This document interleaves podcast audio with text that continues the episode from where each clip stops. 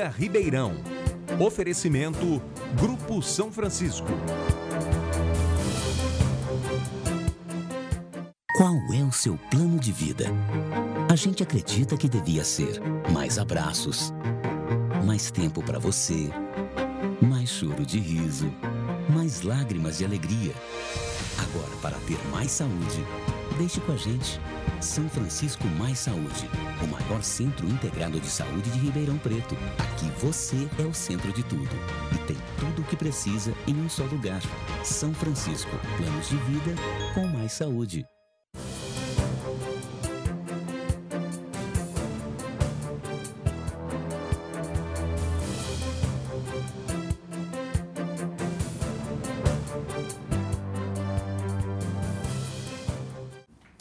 Mentoria 2020, hoje, muito mais do que especial. É um programa eh, que mexe com a vida da cidade, que é mobilidade urbana. Esse programa está sendo gravado aqui nos estúdios da TV Tati, está passando hoje, segunda-feira, eh, no horário habitual e também às 23 horas. Estaremos também com participações ao vivo, mesmo sendo ele um programa gravado. E hoje está sendo gravado para que tenhamos a possibilidade de de ter a participação aí de todos os profissionais. O assunto de hoje é mobilidade urbana e tudo que atinge a mobilidade urbana. Tenho convicções que você é, tem aqui profissionais que estarão defendendo os interesses é, de todas as pessoas envolvidas e estaremos num próximo programa também trabalhando sobre é, como é que fica a situação do pedestre, né? como é que fica o pedestre é, o ciclista, a calçada, a acessibilidade e os bares que são colocados na calçada. Né? Tudo isso a gente vai abordar no próximo programa, porque temos muito que debater, discutir. Tudo aquilo que for de interesse do cidadão, é, de todos aqueles é, que moram na cidade de Ribeirão Preto, nós estamos atentos, vamos trazer para te trazer as informações necessárias. Mais do que nunca, como eu disse, essas são os nossos convidados que estaremos debatendo agora, o nosso programa é esse. Desde há meio século, a lógica urbana da cidade foi alterada. Antes, as antigas ferrovias cindiam a malha urbana, muitas das vezes impedindo a travessia da área central para os demais bairros. A retirada dos trilhos representou uma radical mudança de modalidade. Abandona-se a lógica dos trilhos e opta-se pelo modal rodoviário. Notadamente nos países europeus, quando se instala uma nova modalidade, não se exclui a que havia antes. Uma é acrescentada à outra, integrando A opção rodoviária levou a municipalidade a adotar a cidade de longas e largas avenidas, além do que a cidade ganhou dimensões que a multiplicaram várias vezes em tamanho.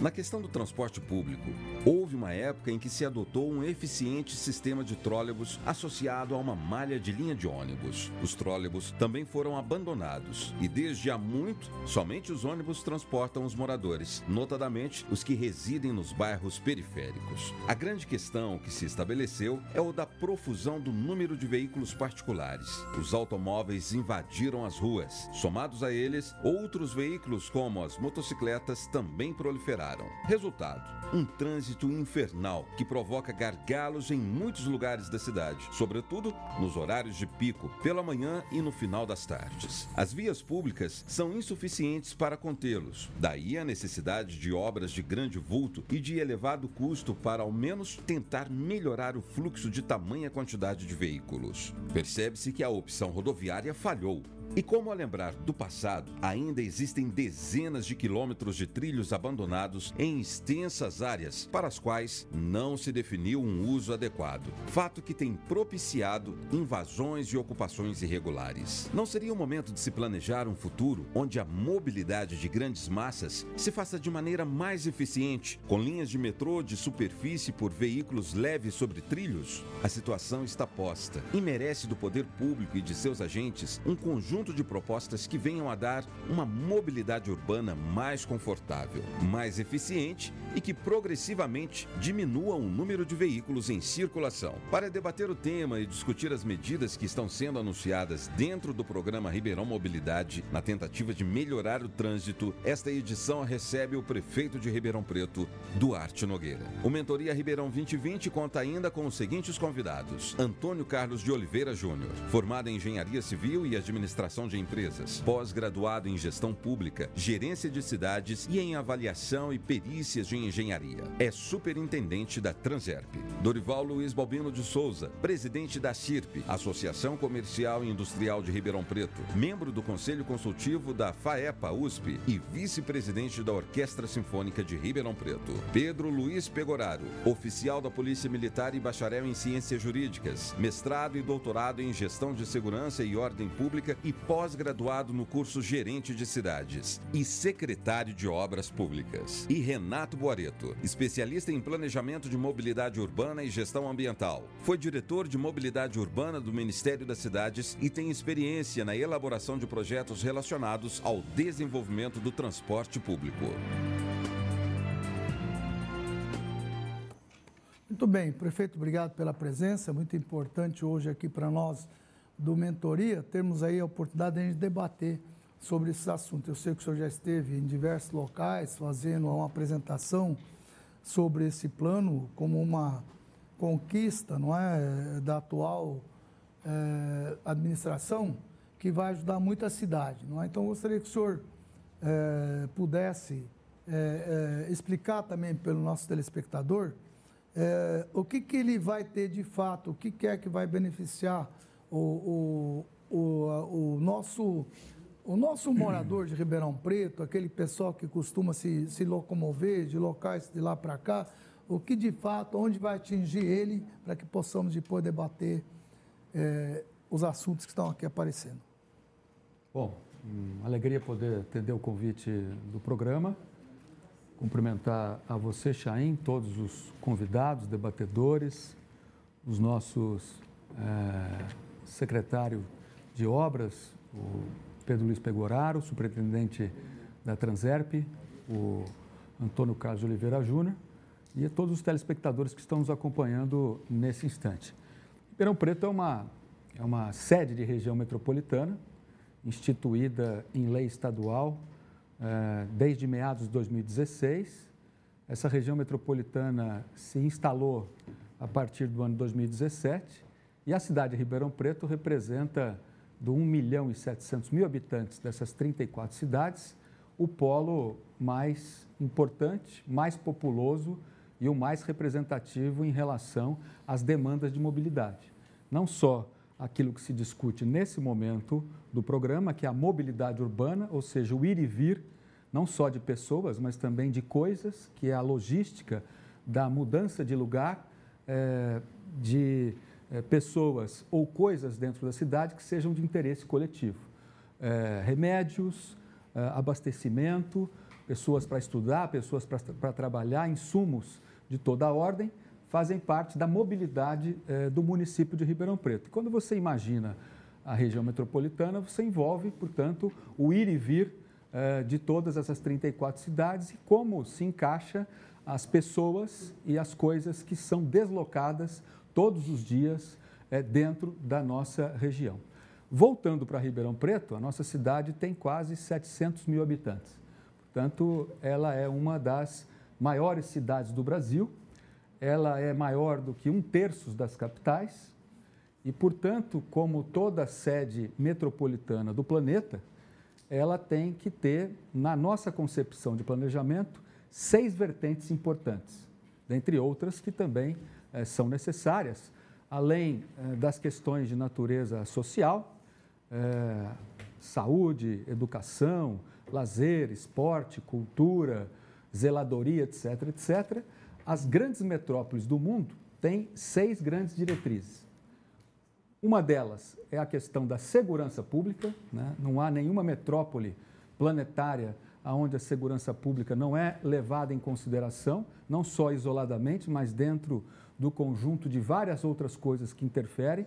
Nesse, nessa semana que passou, a cidade de Ribeirão Preto viu nos jornais ela representar a 34ª menor em termos de índice de criminalidade dentre as grandes cidades que foram objeto desse levantamento. A outra questão é saneamento básico. Nós estamos prestes a atingir a universalização do nosso saneamento básico com a implantação de 97 quilômetros de interceptores de esgoto. A cidade tem 100% de água tratada, tem duas estações de, de esgoto, a Ribeirão Preto e a Caiçara, que eh, respectivamente tratam 80% e 20% da carga de esgotos da cidade, mas não, não tínhamos a interceptação de esgotos em todas as áreas da cidade. Com esses novos 97 quilômetros, a gente chega ao final desse ano com 100% de interceptação de esgoto um e, por consequência, daí, a universalização total. A outra questão, resíduos sólidos. Nós estamos prestes também a atingir a universalização da coleta do nosso resíduo sólido, do nosso lixo doméstico principalmente, além dos outros eh, resíduos, e a destinação final para que nós possamos ter nesses cinco indicadores a universalização e aonde a cidade saiu de três anos atrás da 23ª posição no Brasil, passou para a 13ª, hoje a Associação Brasileira das Empresas de Engenharia eh, de Saneamento Ambiental apontam Ribeirão Preto já em oitavo, e o ano que vem, eh, se tudo eh, correr bem, nós vamos chegar em primeiro vamos lá no, mobilidade Brasil. Urbana? A quarta questão é a sustentabilidade. Não, eu só estou colocando para a gente poder chegar na questão da tá mobilidade, bom, porque okay, as outras tá interferem nessas outras cinco. A questão da sustentabilidade, da empregabilidade e, por fim, a mobilidade urbana. É, Ribeirão tem 1.500 quilômetros de ruas e avenidas, tem 700 mil habitantes e tem, é, como lembrou aqui na, na, no filme inicial, uma organização é, de transporte baseada inicialmente numa passagem de linhas férreas por algumas regiões da nossa cidade, há, ma, há mais de 100 anos atrás, e ela não foi planejada para a estrutura viária que hoje ela tem. Tanto é que o nosso centro é de ruas bastante estreitas, uhum. outros bairros têm ruas um pouco mais largas, algumas avenidas foram concebidas nos bairros mais jovens com certo planejamento, mas os bairros mais tradicionais com avenidas bastante estreitas. Uma delas é a própria Avenida Dom Pedro, Avenida Saudade, entre... Essas você considera são as mais largas da, da cidade? As mais estreitas em relação estreitas. à quantidade populacional, okay. tanto no Campos Elíseos quanto no Ipiranga, que okay. são grandes bairros é, populosos e, tra e, tradicionais da nossa cidade. Então, isso faz com que a média é, da largura das nossas ruas e avenidas sejam da ordem de 8,4 metros, hum. o que hum. não é muito.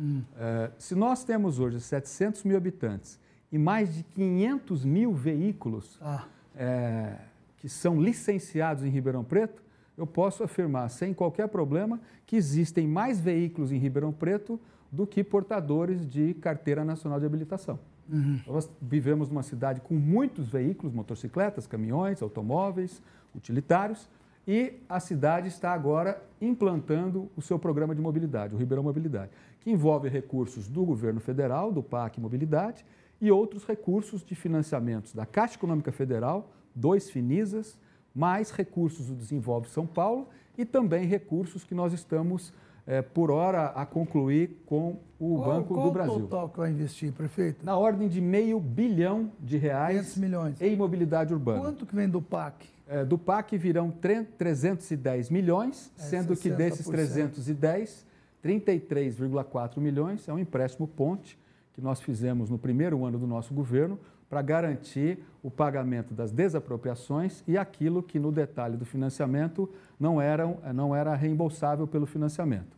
Nós acrescentamos a isso os recursos eh, da Caixa Econômica para poder viabilizar a parte de recap de ruas e de avenidas, além de estarmos eh, criando Uh, estruturas viárias que até então não existiam. Por exemplo, a Avenida. Quer, o senhor não quer passar os recapeamentos, quais são os vamos bairros? Lá, vamos podemos, lá. Podemos passar Nosso telespectador, telespectador poder acompanhar. Então, então é, é bem rapidamente, de 2009 ah. a 2016, nos oito anos que nos antecederam, em termos de recap de ruas e avenidas da nossa cidade, uhum. o governo anterior, em oito anos, recapeou 200,4 okay. quilômetros de vias. São dados oficiais da Secretaria eh, de Infraestrutura. Vamos para o Nos próximo? nossos dois anos eh, recentes, 2017 e 2018, nós fizemos 200,7 quilômetros de recap em dezenas de bairros da cidade. Então, tivemos, eh, em relação ao período anterior, um desempenho de 100 quilômetros de recap por ano, sendo que o desempenho anterior do governo que nos antecedeu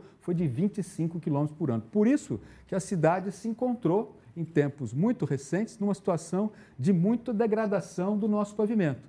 Porque se nós temos 1.500 quilômetros de ruas e avenidas e o pavimento resiste, em média, eh, o seu agregado para efeito de durabilidade, passando carro, passando caminhão, passando todos os veículos em cima, uma média de 10 anos. Então, se você tem 1.500 quilômetros, é necessário você recuperar e recapear a cada ano, no mínimo 10%, portanto, 150 quilômetros. Quando o senhor está falando, nós estamos passando os Aí são os bairros, todos, é, pode- que- pode que a ir mais rápido, né? Vai rápido, a população já... Aí já sentir- são o- o- os finais do ano de 2000, agora já em 2017 18, onde nós já fizemos e entregamos 70 quilômetros eh, de recap. Estamos, nesse momento, por concluir mais 57 quilômetros. Eh, com o Ribeirão Mobilidade, nós vamos incorporar mais 56 quilômetros de corredores de ônibus, no trecho norte-sul, leste-oeste da nossa cidade.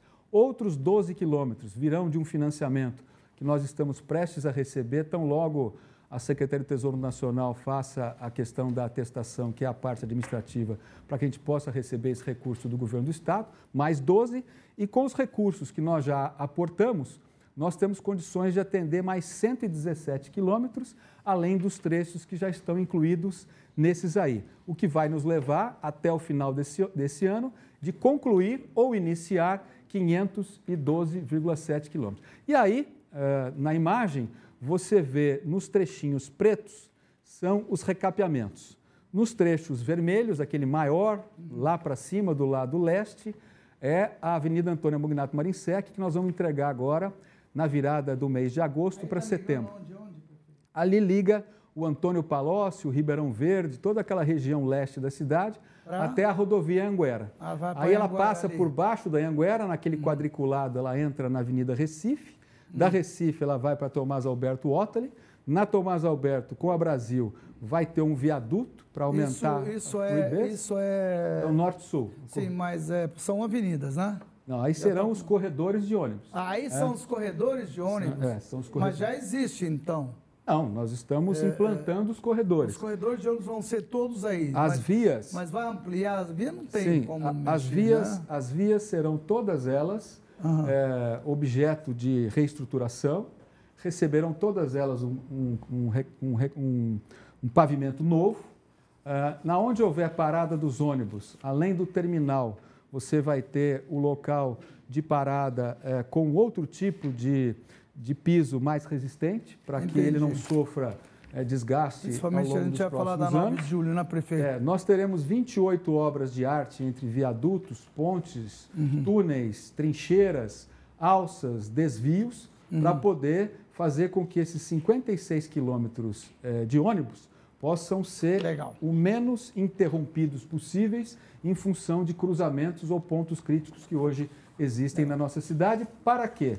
Para que a média do deslocamento do cidadão de Ribeirão Preto, ou estudante, trabalhador, dona de casa, eh, o visitante, usando o nosso transporte coletivo, esteja numa das nossas 116 linhas de ônibus, no máximo, em média, meia hora para se deslocar do seu, do seu local de origem até o seu objeto de destino. Legal, prefeito. Quero agradecer também os colaboradores do programa, o Dirceu e o, e o Gilberto Abreu. E o César Caparelli, que está na Avenida 9 de Julho. Ele consegue, eh, daqui a pouco ele vai entrar com a gente, né?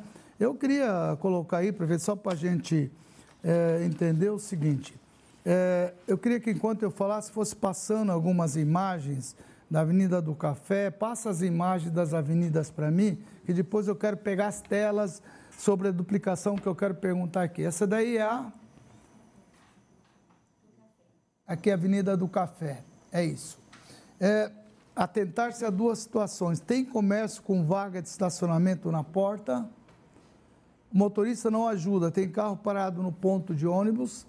Olha lá, quer dizer que você vê que o próprio motorista ele para no, no, no ponto de ônibus, né? Então complica a vida do ponto de ônibus aí. É, qual o fluxo de ônibus ali? É, você consegue passar, Júnior? Obrigado pela sua presença, viu? É, é, você consegue dizer quantas linhas passam? Se justifica nesse local a instalação do corredor de ônibus nessa avenida? E aí eu quero saber a opinião também do Orval, também obrigado pela sua presença. Vocês perceberam ali, né? O cara não respeita ponto de ônibus, não tem onde parar, vamos, tudo bem, tem comércio com vaga de estacionamento na porta, quer dizer, não tem como fazer. Como é que vai ser feito isso? E quantas é, linhas tem ali que passam? Ô, ô Chaim, é, a Avenida do Café é uma via importante. Ela sai lá da região central do Evangelina, o terminal Evangelina. Ela chega ali na portaria principal da USP pela Avenida do Café e depois ela vai subir até a, a, a parte do Hemocentro, a parte uhum. da, da Lucas Nogueira Garcês. Então, é um corredor importante. Ele não vai ser um corredor exclusivo de ônibus. Nós temos lá nove linhas de ônibus. É, ah, 200... Desculpa, não entendi. Não vai ser exclusivo Ele vai ser um corredor preferencial de ônibus. A preferencial? Preferencial de ônibus. A, a grande diferença entre o corredor exclusivo de ônibus para um preferencial... Ah, é? É, nessa é, é, terminologia que nós adotamos na prefeitura, é a quantidade de linhas que nós temos e a frequência de ônibus que vai passar por lá. Tá. A Vila do Café ela será remodelada, levando em consideração um outro pedido, que é da ciclovia, que nós temos um fluxo é, de estudantes na, Vou, da USP. Vou para a minha imagem de novo. Queria ver o tamanho dela. Depois não pode falar. E aí você, você tem... Vai falando, você vai ter a, a, ciclovia junto ao canteiro central. Então, aqui da, nós da... vamos ter ponto de ônibus preferencial também vai ter ciclovia? Isso, ela vai ter ciclovia no canteiro central. E, e, parando o carro ainda do lado esquerdo? Sim, nós fizemos uma remodelagem do sentido centro-USP. Foi feito todo um, um, planejamento ali com as baias de ônibus para poder evitar essa situação que tem hoje dos carros parando nos ônibus. Então vai ter baias avançadas para os ônibus e aí você encaixa os ônibus, uh, os carros para estacionarem entre essas baias. Vai ter os, as guias rebaixadas, que já foram já levantadas também, onde não é permitido o estacionamento, né? Mas vai ser é, os pontos de ônibus vão ter esse concreto, o piso de concreto armado para poder ter uma maior resistência. Não, a minha preocupação é do tamanho. Aí você vê que ali tem abaixado. É colocar a ciclovia, duas passagens de ônibus, parado o carro e ônibus. Sim. Como é que vai fazer essa mágica, Júnior? Não, ela consegue. Foi feito consegue? todo o estudo, foi feito o levantamento. É, é, que eu te falei, a, a, a, o número de viagens na Vida do Café é de 252 viagens no dia útil. Nós temos 1.320 embarque e desembarque na, na Vida do Café. E ela é um eixo importante, que vai ligar a região central à USP. Sei. A outra, a outra avenida, a gente tem um VT dos comerciantes, né? Então, coloca a VT dos comerciantes, a gente aproveita o gancho do Júnior, depois quero, que eu gostaria de ouvir a opinião aí do Dorival sobre isso, né? sobre essas duas coisas. Depois eu queria voltar aqui, prefeito, para ver sobre essa, essas duplicações aqui de valores, etc. e tal, né? Põe aí para gente, pode colocar, por favor. Toda a complicação de trânsito, ela acaba refletindo no comércio. E além disso, além disso, da, da, da faixa exclusiva ser implantada, vai ser retirado faixa, a, a área azul e carga e descarga. Então, como é que um comércio recebe mercadoria? A avenida já é um funil, ela vai ficar mais estreita ainda. E, e sem contar que é um investimento na ordem de 14 milhões. E que se pode fazer alguma coisa com esse, com esse mesmo recurso que contempla todo mundo ou seja, os corredores de ônibus pelas ruas laterais. Como que não vão resolver? Ou não vão colocar esse pessoal que está aqui com esses carros todos comprando no comércio da saudade? Eu estou aqui há 40 anos e eu sei o tanto que eu dependo desse estacionamento. Já ficamos aqui sem a área azul, sei sentir na pele o sofrimento sem essa área azul. A área nos beneficia na medida que as pessoas elas, elas estão circulando e os carros não ficam ocupados, os estacionamentos, aliás, não ficam ocupados por por pessoas que trabalham por aqui só. Agora, eliminar os automóveis que estão parados aqui e as pessoas estão dentro das lojas, tem que se ter um lugar para colocar essas pessoas, senão o sofrimento vai ser imenso. Fazer parar um, um, um consumidor que vem de fora, chega aqui tem um lugar para parar na avenida, mesmo pagando a área azul, tudo bem, mas tem lugar para estacionar. Se tirar isso aqui de nós, vai acabar, vai matar a Avenida da Saudade. Ninguém vai conseguir pagar os aluguéis que, vai, que a gente paga aqui na avenida. Então, eu acho que é, é totalmente prejuízo para nós isso aqui. Vai acabar, muito comércio aqui vai fechar as portas, porque não vai aguentar pagar, não. acha disso? Obrigado pela sua presença. crescimento da cidade é inevitável e a gente tem que procurar saber quais são as melhores formas de evitar esses problemas que nós estamos tendo. Obra causa desconforto, todos nós sabemos. Quando nós temos uma reforma na nossa casa, na nossa empresa, é um desconforto danado. As obras causarão desconforto. O que nós temos pleiteado junto à prefeitura já não é de agora, já há dois anos que a gente vem participando de audiência pública, de tudo, pedindo à prefeitura que esses, esses eh, desconfortos, que esses problemas sejam minimizados, que sejam da menor forma, o sofrimento seja o menor possível, porque nós sabemos que por um período vai causar desconforto. Agora, o que acontece é que nós temos que ver que a gente reclama pelo problema do nosso comércio e eu estou do lado dos comerciantes, sejam sócios ou não da associação. Porque se eu defendo o comércio das saudades, nem todos os comerciantes são sócios da associação comercial, mas nós defendemos o comércio como um todo. Defendemos também a cidade como um todo. A cidade tem que melhorar. E o que, que acontece? Nós estamos tendo um fluxo. Ribeirão Preto já foi falado aí. Ribeirão Preto é uma cidade que tem 500 mil veículos com 700 mil habitantes. 700 mil habitantes de quem nasceu hoje e de quem tem 95 anos. E não são todos que dirigem. Então, é um fluxo muito grande então, de veículos. Então, você é favorável a isso aí? Eu sou favorável, tem você... que ser favorável. Ninguém okay. pode ser contra o progresso de uma cidade. Isso é, é realmente uma coisa absurda. E a gente tem que ser, entender que as coisas, às vezes, são melhores para a população do que melhores para algum, algumas pessoas. E que, no fim, quando ficar pronto, vão dizer: puxa vida, realmente eu estava errado, realmente foi melhor para o comércio, vai ser melhor, mais fluxo de pessoas. Eu, eu acredito que o, o, o progresso é uma coisa inevitável e a gente tem que apoiar. Ô, Júnior, eu vi você é, olhando assim, tipo, pô, de novo esses caras? Você conhece esse pessoal? Não, nós já, já tivemos aí. Já viu é, esse filme? Já tivemos apresentações lá na, no Palácio ah. é, com a CI, os comerciantes da Dom Pedro e os comerciantes da Saudade. Já fizeram isso que eu queria saber. Já, já Esse fizemos. pessoal não pode alegar que não tiveram oportunidade de se manifestar, vocês conversaram, discutiram, foi apresentado tudo. É isso que é Sim. é importante que o telespectador saiba, não é que chegou, foi imposto. Se vocês fizeram o que antes para conversar, discutir? O, é importante se colocar o, isso, o, o, plano de mobilidade de Ribeirão já prevê isso desde 2012. Desde 2012. Que, que teria os corredores da Dom Pedro e da Saudade. Desde 2012, desde 2012 todo mundo está com já tem, já tem esse esse plano de mobilidade urbana, ele está no site da prefeitura, no site da Transerp, é público, foi votado pela Câmara Municipal, então, é, todos têm conhecimento do plano de mobilidade urbana de Ribeirão Preto. Então ninguém pode ligar que Os não corredores sabia. têm, já desde 2012, já é indicado que a Avenida Dom Pedro, a Avenida Saudade, e além do corredor Norte-Sul, que é Independência, Presidente Vargas, é. Vida do Café, que são elegíveis do, de corredor de ônibus alguns como sendo o exclusivo para ônibus devido à sua frequência de ônibus e outros sendo preferencial. Não, legal, é que eu queria então, saber isso. É você tem isso, nós apresentamos isso junto com a isso, é Secretaria é de Planejamento, Secretaria de Obras. Foi apresentado. Foi apresentado. Teve a oportunidade de se manifestar, todo mundo foi ouvido, portanto não é novidade para ninguém isso que ia não, acontecer. Não, nós passamos isso, fomos à CI também faz algumas duas semanas para apresentar todo o projeto. Se manifestar, acho fomos lá claro. apresentar prefeito teve reuniões também com, com os representantes da Dom Pedro. Então, é, todos estão é, cientes disso. E teve Não, as obrigado. reclamações e teve algumas as sugestões para a gente estar tá se adequando conforme vai ter a obra, o andamento dessa obra. Eu, você quer acrescentar alguma coisa com relação a isso? Porque ainda eu tenho aqui imagens da Ponte Francisco. Deixa eu só aproveitar, porque claro, nós estamos aqui na, na, Avenida Dom Pedro. No início da minha fala, eu, eu citei, inclusive, a Avenida Dom Pedro e a Avenida Saudade.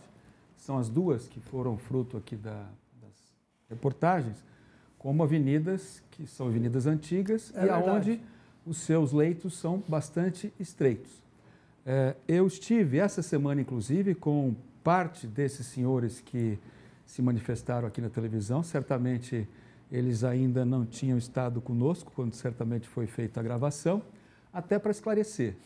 É, primeiro, a cidade, se ela não receber os investimentos em mobilidade urbana, assim como outros investimentos em infraestrutura, ela vai sofrer um colapso na sua infraestrutura, vai ser uma cidade esburacada por tudo quanto é lado, não vai ter drenagem, não vai ter sinalização, não vai ter placa de rua, não vai ter semáforo, é, ela vai ser uma cidade abandonada como ela estava caminhando para ser. Nós estamos, nesses dois anos e quase oito meses, tirando do papel tudo aquilo que por 15, 20, 25, é, 2012, 30 né? anos, é. a cidade, infelizmente, não pôde conquistar. Okay. E essa é uma conquista da cidade toda. Especificamente na Avenida Dom Pedro, o que, que aconteceu já durante o nosso governo? Quando nós chegamos na prefeitura, sequer existia uma lei em vigor da área azul, o estacionamento rotativo. Nós tivemos que votar uma lei no primeiro ano do nosso governo, 2017, para legalizar a área azul e implantar os estacionamentos rotativos área azul no centro da cidade, depois na Dom Pedro e depois no aeroporto. O que, que aconteceu especificamente no Dom Pedro? Antes de, de implantarmos recentemente a área azul, os comerciantes da Dom Pedro, que são muitos comerciantes, e comerciantes importantíssimos para a zona uh, oeste e norte da cidade, eles ficaram receosos de que a área azul iria atrapalhar o comércio, que o comércio iria decair. Nós explicamos que não iam.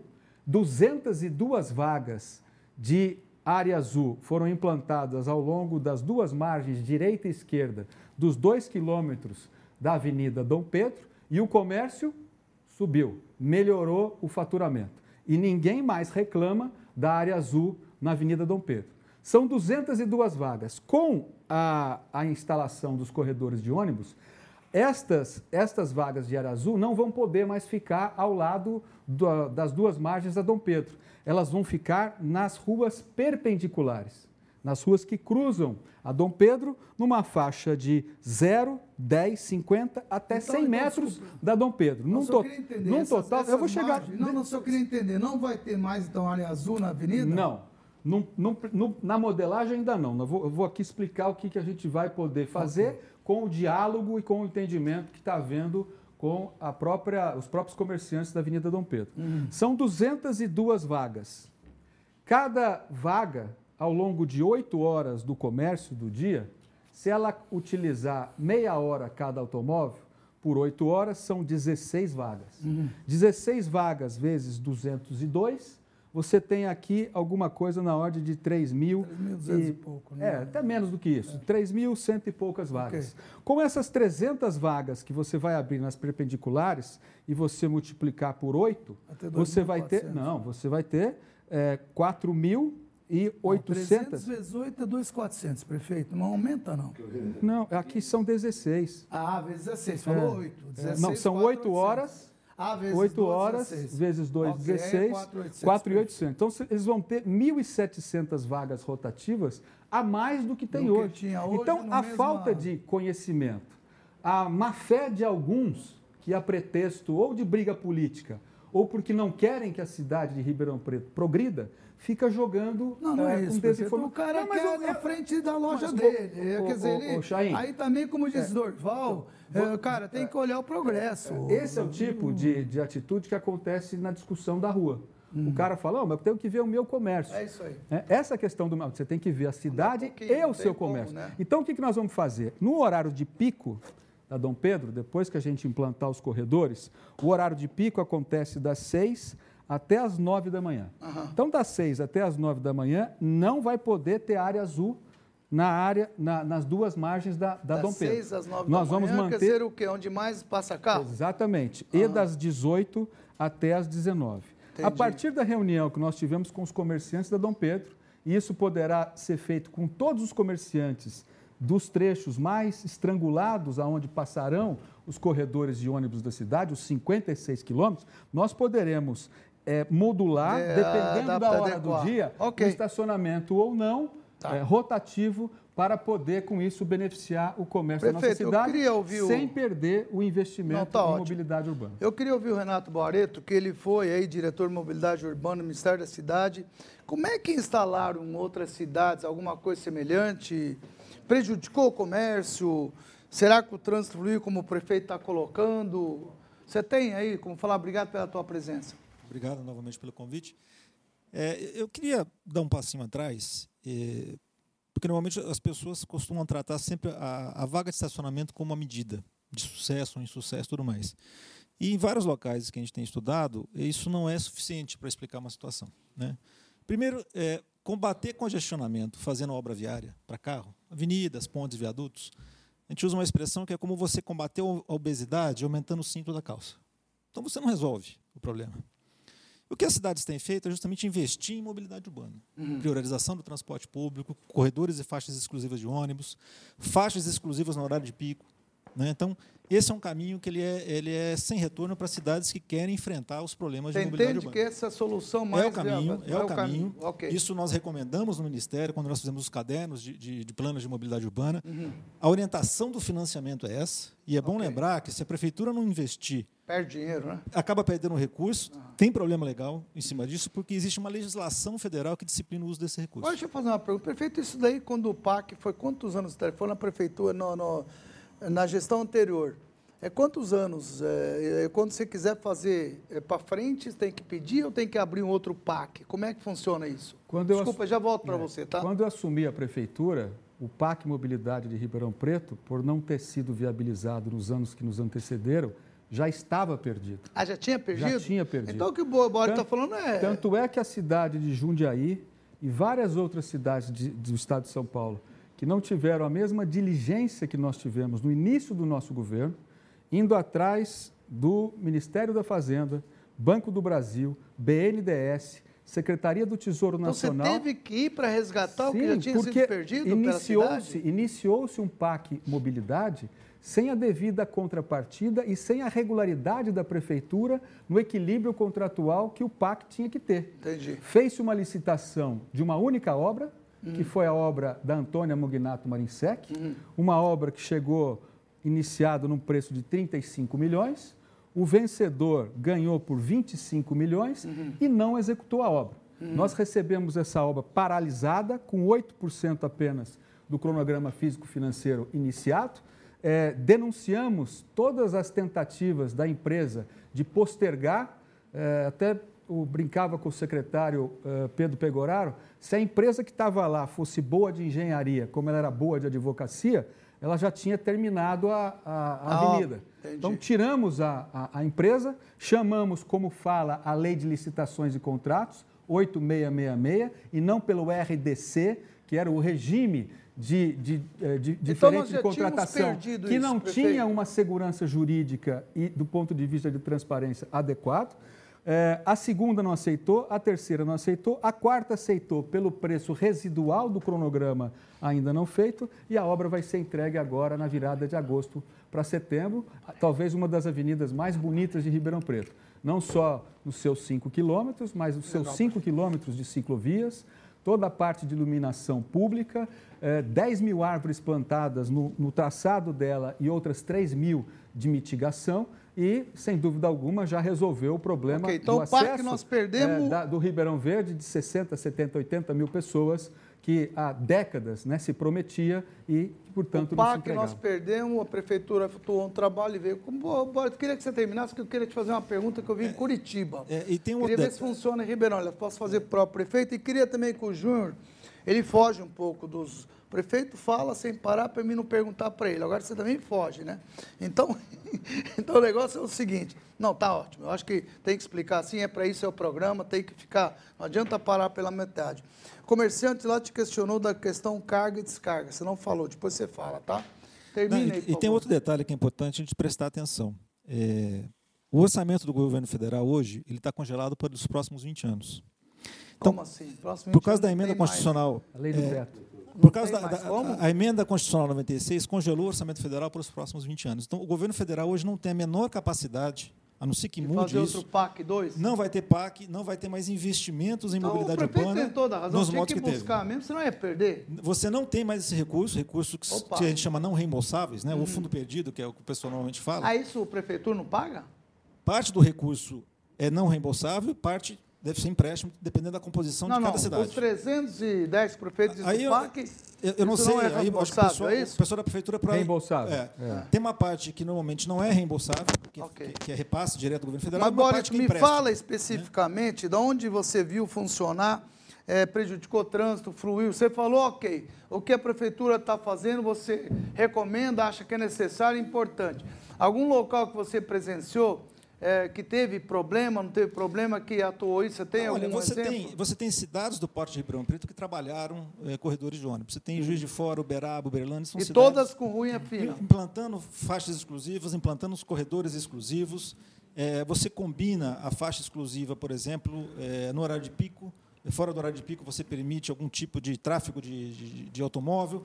Dependendo da cidade, você combina, você tem vários instrumentos para combinar isso. Entendi. O que é importante sinalizar, acho que é isso que eu queria, é que a prioridade é para o transporte público e o transporte não motorizado. É, todo o arcabouço construído desde o início dos anos 2000 no Brasil é porque havia, qual que era a máxima de planejamento antigamente?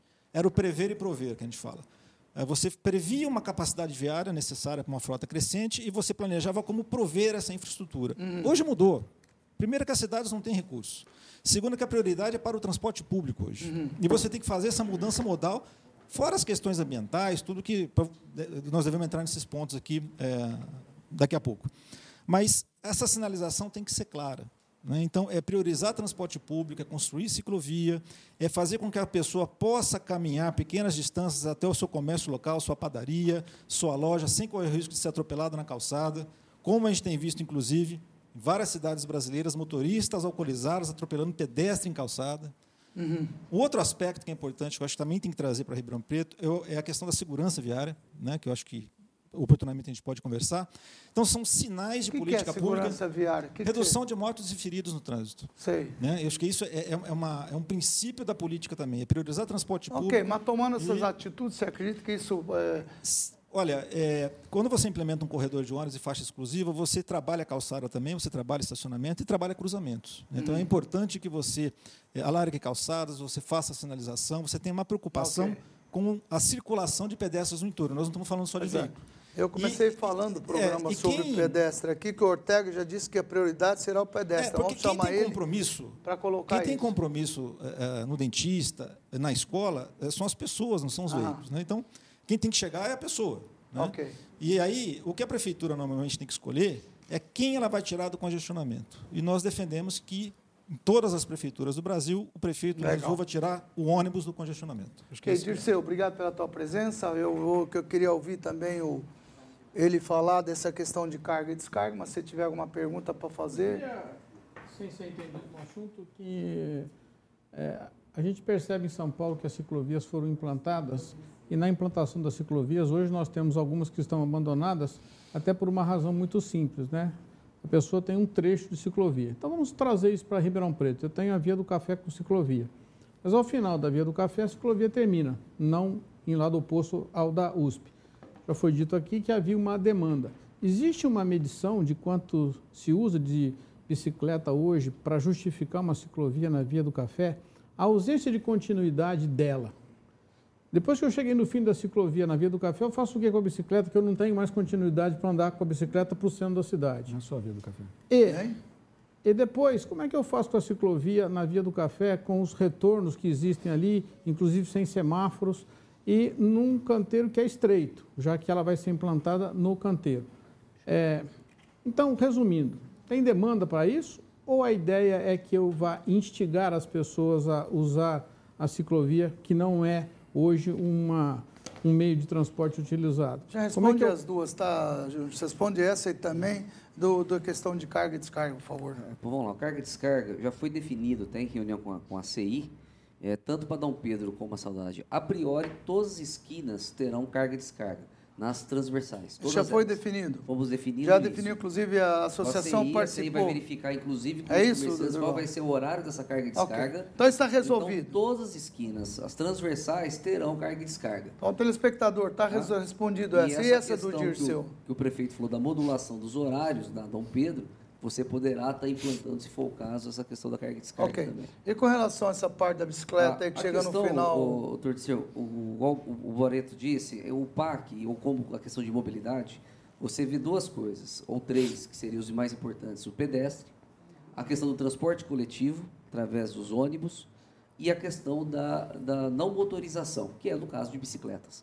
Então, além de instigar, você tem que fazer com que essa malha cicloviária se interligue.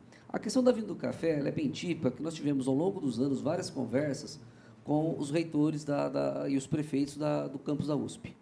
E tem uma grande, é, é, um projeto muito elaborado da USP de fazer a própria ciclovia dentro do campus.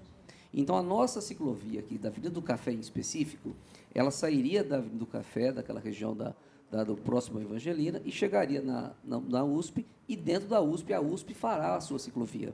Esse foi o nosso entendimento com eles, em várias reuniões que já tivemos, na época que era o doutor Sakamoto. Então, essa é, é uma situação. A questão do canteiro e, e a questão do, dos projetos de ciclovia da, da ciclovia da Avenida do Café, é, é, é, ela vai ser toda remodelada.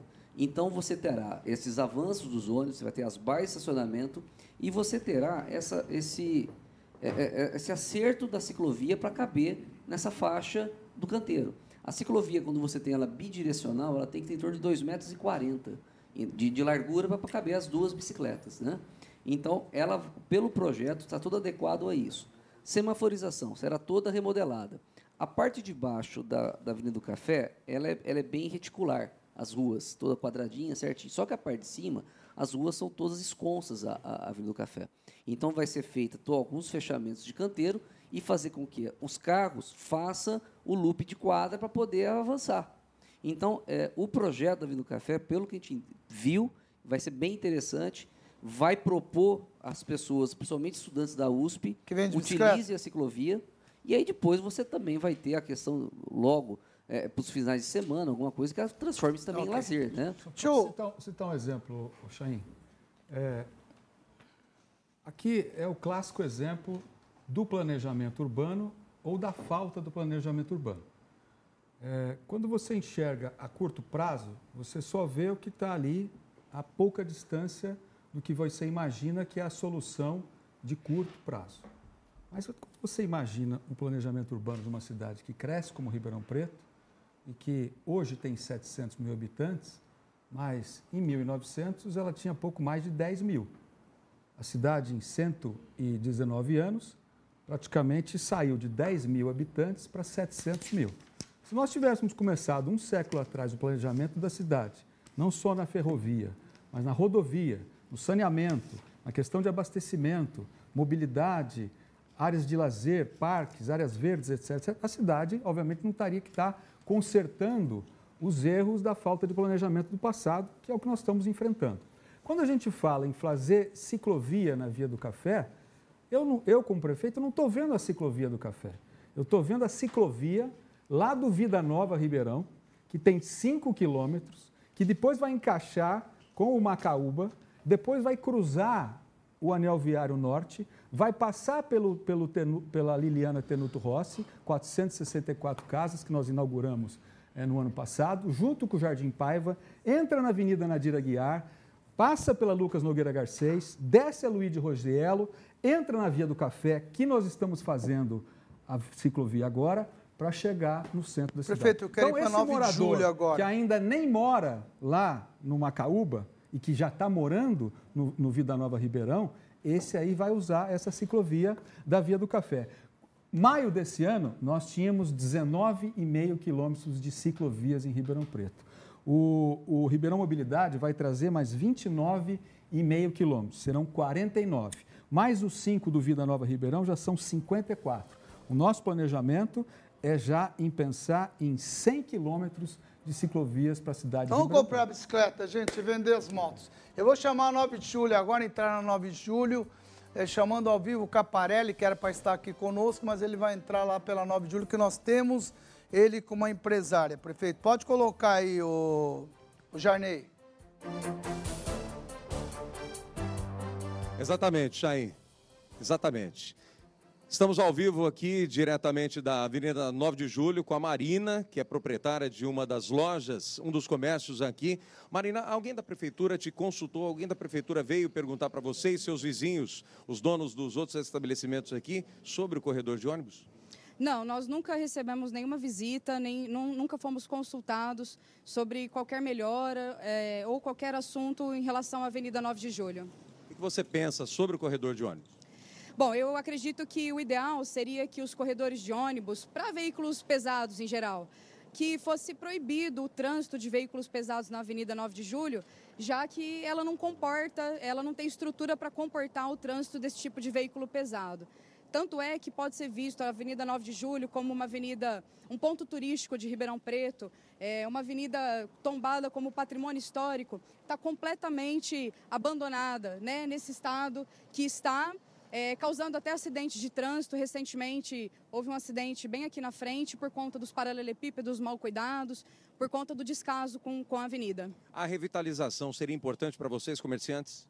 Sem dúvida nenhuma, a revitalização seria muito importante, não só para nós, para a cidade de Ribeirão Preto, devido ao fato justamente da avenida ser um ponto é, comercial conhecido na cidade toda, um ponto de referência não perde o, o, o, estacionamento porque você tem vagas na frente da sua loja. Mas e os, as demais pessoas? Há alguns comerciantes que nós falamos, inclusive, é, dizem que a gente, eles não podem pensar somente neles, no pessoal da 9 de julho aqui, e tem que pensar em todo ao redor, ao redor, né? Como é que você pensa disso? Eu acredito que se fosse tirado o estacionamento que é utilizado em torno do canteiro central, aliás, a Avenida 9 do estacionamento no canteiro central, já ia melhorar muito o alargamento da avenida e o trânsito dos carros de veículos pequenos. A sugestão é que veículos grandes e pesados, esse tipo de trânsito seja Quintino Caiúva, para a Rua de Cima, João Penteado, mas que não seja feito através da Avenida 9 de Julho. Eu tenho estacionamento na frente do meu comércio. Caparelli, você está me ouvindo ou não? Caparelli sumiu, né? Porque se nós estamos fazendo ao vivo, Ô, Júnior, você me disse que foram comunicados todos os comerciantes. A gente nota 9 de julho que ela disse que ela não, não foi comunicada. Como é que é feito isso, Dorival? Essa comunicação, é, é não dá para avisar um por um? Como é que é feito isso? Não dá para ir loja em loja, né? E, e, lamentavelmente, a gente tem visto é, o desinteresse das pessoas, até quando, lamentavelmente eu digo isso, quando a obra bate a porta, aí causa desespero a, a prefeitura convoca, através da, da, do site da prefeitura, através da imprensa, que vai ter audiência pública, que vai ter isso, vai ter aquilo, parece meia dúzia de pessoas. Nós fizemos duas reuniões a pedido dos comerciantes da Saudade e da Dom Pedro, lá na prefeitura, contando com a boa vontade do pessoal. Da 9 de julho foi feito alguma coisa? Não, na 9 de julho nós não fizemos então, ainda. observe o seguinte, que eu estava prestando atenção, de uma comerciante, tá claro que ela tem o estacionamento dela, é, é, dizendo o seguinte, que ali não podia passar ônibus, né? Porque, de fato, aquilo lá é, quebra as... E não vamos colocar lá um corredor de ônibus, Júnior? Vocês não acham que isso daí é, vai rebentar com a 9 de julho, mesmo que você é, fizer... Não sei, nunca pensar em tirar ali os, os ônibus? O, o, o, grande importante do transporte coletivo e dos ônibus é você ter uma, uma, um fácil acesso de corredor, uma fácil acesso de ligação. A 9 de julho, é, depois que tiver todo o projeto pronto, nós vamos estar chamando a CI, vamos fazer a apresentação. Ele não está fechado o projeto 9 de julho. Vai ter toda uma questão de drenagem que o Pegorário está verificando para poder melhorar aquela pavimenta, o pavimento que é feito de paralelepípedos. É, que, que, é o importante da 9 de julho? Ela, ela vai fazer um entroncamento direto da região central com a Presidente Vargas, com a Avenida Independência, Presidente Vargas, e vai chegar aonde hoje tem uma obra que é uma adequação viária da Praça L. Smith, lá da 9 de julho. A 9 de julho. Eu tenho uma cenoura aqui, Júnior. Um... E, e, só a questão é a seguinte: você tem a parte de cima da 9 de julho, que é a, ah João, lá, a João Ramalho, você não Deus, tem uma cara, conexão ali... direta que você ônibus, passa. eu não estou enxergando onde vai ter corredor de ônibus na 9 de julho, gente. É muito apertado. E da parte de é baixo, é a primeira da parte de baixo, 9 de julho, é a Quintino Bocaiúva. Você é também ela é interrompida. Ela está interrompida, essas ruas. Você, então você tem que Não dá para vocês entrarem, como o prefeito acabou de colocar, muito bem colocado, desse estacionamento é, ali na avenida, ali não poderia ser nas é, é, laterais também, para evitar com que isso o, ocorra o, na 9 de julho? Nós, nós verificamos esse problema do estacionamento 9 de julho. Você tem mais de, de, de, mais que, se não me engano, em torno de mil vagas de estacionamento ao longo dela. 9 de julho? A 9 de julho. Você, pelas características do bulevar, e pelas características da parte da região central, não acomodam esses carros, não tem aonde você colocar esses carros. Então, a ideia qual que é? Nós vamos já, fazer já também, deve... viu, Júnior? Eu quero fazer um especial sobre o Bolivar, que ele está realmente ali, está abandonado, o pessoal reclamando que aquilo então, virou uma Cracolândia, segundo me falaram. Você tem conhecimento disso? Não, não, dessa pois Cracolândia é, me falaram, eu fiquei um pouco, um pouco assustado que você tocou esse assunto. Veio, você sabe alguma coisa disso, Dorval? Só para não fugir do assunto? Não, tá... não, não, não, não, sei. Existe o que eu sei é que eu, o que eu sei é que eu passo lá à noite. À noite tem muitos bares que funcionam, ah, os barzinhos tal que funcionam, e a gente vê eu, eu não posso dizer que tem que ver Cracolândia. A gente vê um pouquinho de prostituição Não, ali naquele tem ali. pedaço. E ali, mas por, em, em virtude de um grande número de bares que abriram na, na, na João Penteado, na Quintino, na, na, na, na, na, na de cima, na, nas não ruas. dá para fazer, tirar os ônibus e passar dos de lado. Isso realmente é impraticável. A Quintino Bocaiúva, que seria a parte de baixo região central, ela é interrompida. Ela não sai da Portugal e não chega à região central. Ela chega no, no- no colégio e você teria que Ah. voltar, no Marista. Uhum. E a João Penteado, você tem, o nosso o projeto que a gente vai fazer do túnel, o primeiro túnel de Ribeirão, que vai subir a Independência passar por baixo da Praça Spadoni, a João, a João Penteado será interrompida também para poder fazer esse túnel. Então, esse estudo já foi feito já e foi vocês feito. viram que não, não Nós dá para... acreditamos que com essa melhoria da drenagem da Avenida 9 de Julho, você tirar a água dela, que hoje ela empoça todo, você fazer um reforço da base do pavimento e depois fazer o assentamento dos, do- do- dos blocos de paralelepípedos, isso terá resolvido o problema disso. E, além disso, que ela vai ser toda no- novamente melhorada do canteiro central, professor. Sua resposta. É, não sei se tem uma empresa terceirizada na adequação desse material, desse, dessas obras todas que vão ser feitas. Né?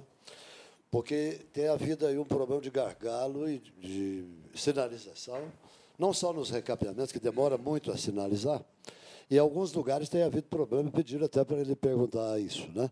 Na rua Arnaldo Vitaliano, colocaram dois semáforos com 50 metros de distância um do outro, que não tem nenhum sentido nenhum dos dois.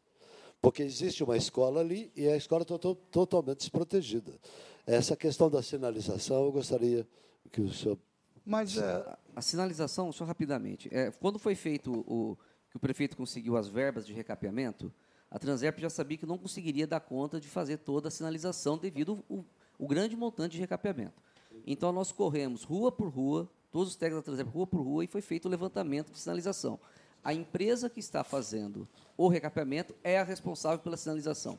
Então, nós já, o Pegorá já notificou a empresa pelo atraso dessa sinalização, mas, no entanto, quando tem cruzamentos perigosos, a Transerp vai lá e coloca um cavalete no meio da rua com a placa pare. Mas, Júnior, As volta- pessoas passam pelo cavalete sem prestar volta atenção. na 9 de julho. E O só que, que a você questão pretende do- fazer na Só 9 a de questão julho? do, do semáforo, para poder não deixar sem responder o professor. Aqui na Herdade Italiano, existe a, a, a, a paróquia Cristo Rei, que está próximo ao semáforo, que tem um grande volume de, de, de- de fiéis que vão lá, e tem o outro ponto de ônibus próximo. Não, mas eram os pontos mais adequados devido à questão da intersecção ali. E aquele semáforo, ele funciona basicamente com a, com a botoeira dos horários, é, sem horário de pico. E aquele semáforo foi uma contrapartida, a botoeira para pedestres. E aquele semáforo, professor, foi uma contrapartida que nós conseguimos junto com a- uma, uma construtora, porque ele fez dois prédios lá próximos e nós precisávamos colocar Aquilo foi poder- contrapartida? Foi uma contrapartida. Não foi pra custo do bairro, mas muito bem, eu sou totalmente só a favorável monta- a montagem foi com a, com a Transerp, mas aquilo foi um custo disso e, os e- e- e aquele empreendimento fez essa Um- doação para poder estar atendendo a Cristo Rei, que tem um grande volume de, daquela paróquia, e um ponto de ônibus que está um pouquinho mais à O frente, a Gilberto está reclamando porque ele é um dos fiéis, viu? Você tem que proteger ele. Eu quero falar agora, eu queria falar agora. Eu vou dar uma chamada da 9 de julho, é sonora. corredor lá de ônibus será preferencial ou exclusivo? E segundo, haverá também uma ciclovia na 9 de julho.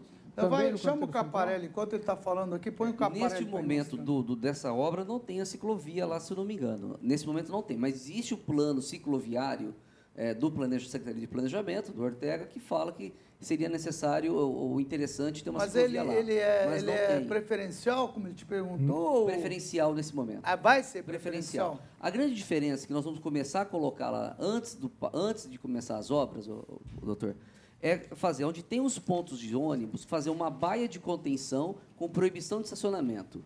Então o ônibus parou lá na, na 9 de julho com a Garibaldi, que tem a Caixa Econômica Federal. Do lado esquerdo, você recuar 10 metros e proibir aquele estacionamento, para que os carros, na hora que venham, o ônibus parou, faça a passagem e continue.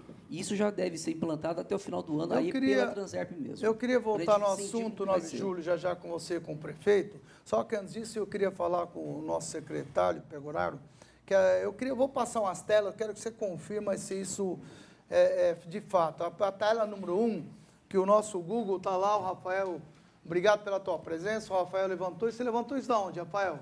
Dos, do site da prefeitura, das diversas de locais esparsos, né? Que você tem licitação, diário oficial, Então publicações. você juntou tudo e Isso. colocou aqui. Por isso que eu queria que você confirmasse.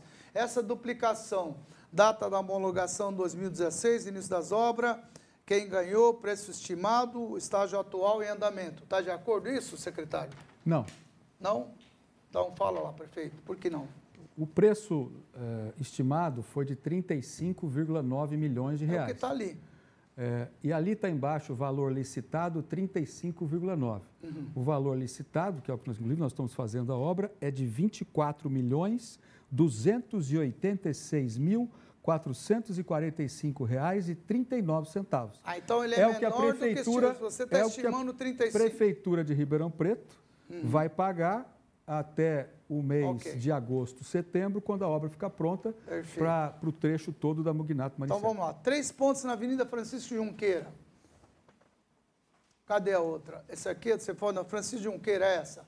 Olha lá, prefeito, o Pegorar, quem puder responder. Correto, está correto. Está de acordo, Está correto. tá? Qual é Quem ganhou, empresa concluída em operação, ok? 2,709 e a concorrência foi contratada por 2,208. Então saiu 500 mil a mais, é isso? 500 mil a menos. Não, o preço estimado é 2,700? Não, preço estimado da licitação. Você Ah. licitou e contratou por 2,200. Ah, tá. Então você falou, olha, eu fiz por 2,700, você conseguiu abaixar para 2,200, é Isso, isso? exatamente. E já está pronta essa. Ok, a 3 qual é? Viaduto, ok. Sem conclusão ainda. Prefeito, o preço estimado é 21,7. É, não tem definição da empresa responsável, esse não começou ainda, é isso? Essa obra vai começar entre os dias 28 e 30 deste mês de agosto. Já tem o vencedor e o preço. Sim. Não, está aqui, ó. Ah, não, está aqui. Ah, tá bem. Estou confundindo com a Maria de Jesus. É, essa aqui, ela já está em licitação. Ah, a previsão para o término da concorrência dessa, dessa obra da Brasil, né? na Tomás Alberto uh, Watley, e, e são, duas, são duas obras. Uma é o viaduto da Tomás Alberto Watley, Uhum. é, passando ah, em cruzamento com a Avenida Brasil. É que aí não, não explica direito. Ok. E a outra, na mesma licitação, é a ponte sobre o córrego de Ribeirão Preto, Uhum. eh, fazendo com que a Pompeu de Camargo, que hoje vem eh, do Campos Elíseos e se interrompe na Fábio Barreto, possa cruzar a Fábio Barreto com a ponte e ligar para o outro lado e se dirigir, e se dirigir, portanto, em direção ao viaduto Jandira Moquenco. Isso aqui está no, está no cronograma. Vai para telas de Ah. obras 1 e 2 para mim, que é mais fácil para a gente. Puxa telas obras. Sabe por que estou te perguntando isso? Bom, vamos lá. Esse daqui, prefeito, está ali, ó, o. Concluídas três pontos da Avenida Junqueira, é isso? Finalizou em dezembro por 2,2. Em andamento, duplicação da Avenida, é isso? Mugnato Maricete, Isso. entrega agora agosto, setembro. Isso. Mas ficou paralisada, a prefeitura trocou a empresa responsável. Isso, é isso? a empresa. Tá ok.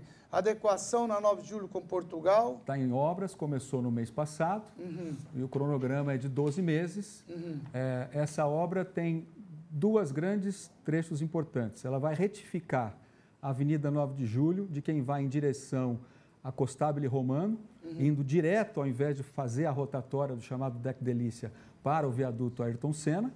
Ela também faz a retificação de quem sobe Uhum. pela ah, Antônio de Ederiksen, da, da Francisco Junqueira, em direção a Portugal, cruza Portugal, sobe a Ederiksen, lá em cima, na Presidente Vargas, nós vamos retificar, aliás, vamos corrigir um bico que tem, na, na- onde tem um bar hoje. Ok. Aquele bar foi desapropriado, nós vamos encaixar a de Ederiksen direto eh, na Avenida Itatiaia. Itatiaia segue até a Avenida Caramuru, pega a Rangel Pestana e vai ligar até a Avenida Patriarca. Com esse trecho, você vai ter uma ligação de 7,75 Põe a outra quilômetros da cidade.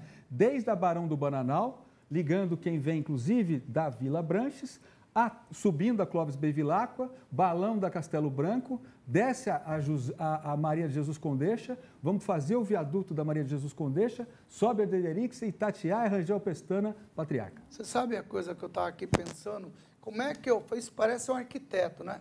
Ah, vai ser assim a casa, vai fazer desse jeito. Vai... Cara, eu não consigo entender tudo isso daí. Se o telespectador entendeu, parabéns. Mas pelo teu entusiasmo, vai ser coisa boa, né? Você não tem a menor dúvida. É, estou né? vendo. Isso está sendo feito com estrita capacidade técnica, uhum. respeito ao dinheiro público uhum. e com um amor gigantesco. E, e dizer, tirou o bar de lá, você vai ver que você vai ter bronca de quem? Tirei. Daquele pessoal é, que ia ali tirei, no boteco, né? Mas indenizei, Eles vão ficar bravos. Não, não é isso. devidamente e, e os que iam lá sentar ali para tomar cerveja, ah, eles não, estão bravos. A cidade está cheia tá de cheio. boas lanchonetes. Caparelli, queria chamar o Caparelli de novo. É, Caparelli, olha aí, vamos lá. Entra aí na 9 de julho direto, tem alguém perguntar alguma coisa para prefeito, não, secretários. Chain. Vê se tiver que fazer alguma pergunta, fica à vontade aí, por favor. Sim, tem sim.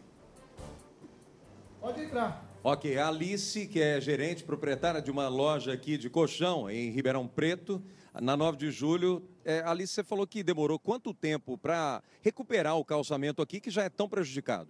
Borelli, eu acho que demorou assim uns 5 a 6 meses. Na verdade, a EPTV já veio aqui também, desculpa até falar o nome de outra emissora, mas já veio a EPTV, já fez uma entrevista, já mostrou, não foi feito. Aí vieram depois, é, uns três meses antes, deram um tapa, aí vieram um mês antes, deram um tapa, aí agora vieram e arrumaram. Não sei até quando isso vai, vai permanecer, porque assim, se o serviço está bem feito, desculpa, eu não sei, porque já fizeram três vezes e por três vezes o serviço não foi adequado ao que a gente esperava.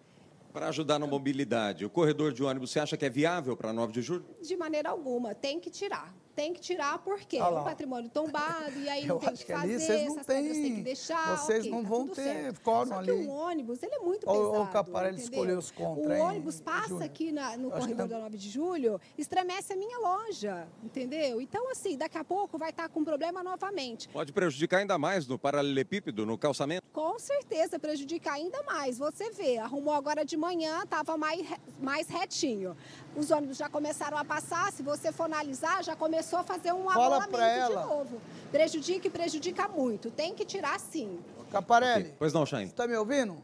Pergunta para ela, primeiro que se ela tivesse falado com a Tati, Sim, ela já teria resolvido faz tempo. Ela que falou é, na outra. A segunda coisa é o seguinte: o que eu queria entender com ela é o seguinte. Ai, me desculpa, Nada, então. tô Na brincando. próxima vez eu vou ligar para a Tati. Vamos isso mesmo. Se vocês aí né, conseguem alguma coisa com o nosso prefeito. Você é muito tá simpática, fala para ela. Tudo bem. É, eu acho o seguinte. Voltamos com você. Ok, fala para ela o seguinte, obrigada, olha. Obrigada, obrigada. Não, Caparelli, eu, eu queria então, fazer uma pergunta para ela, Caparelli. Não foge, não.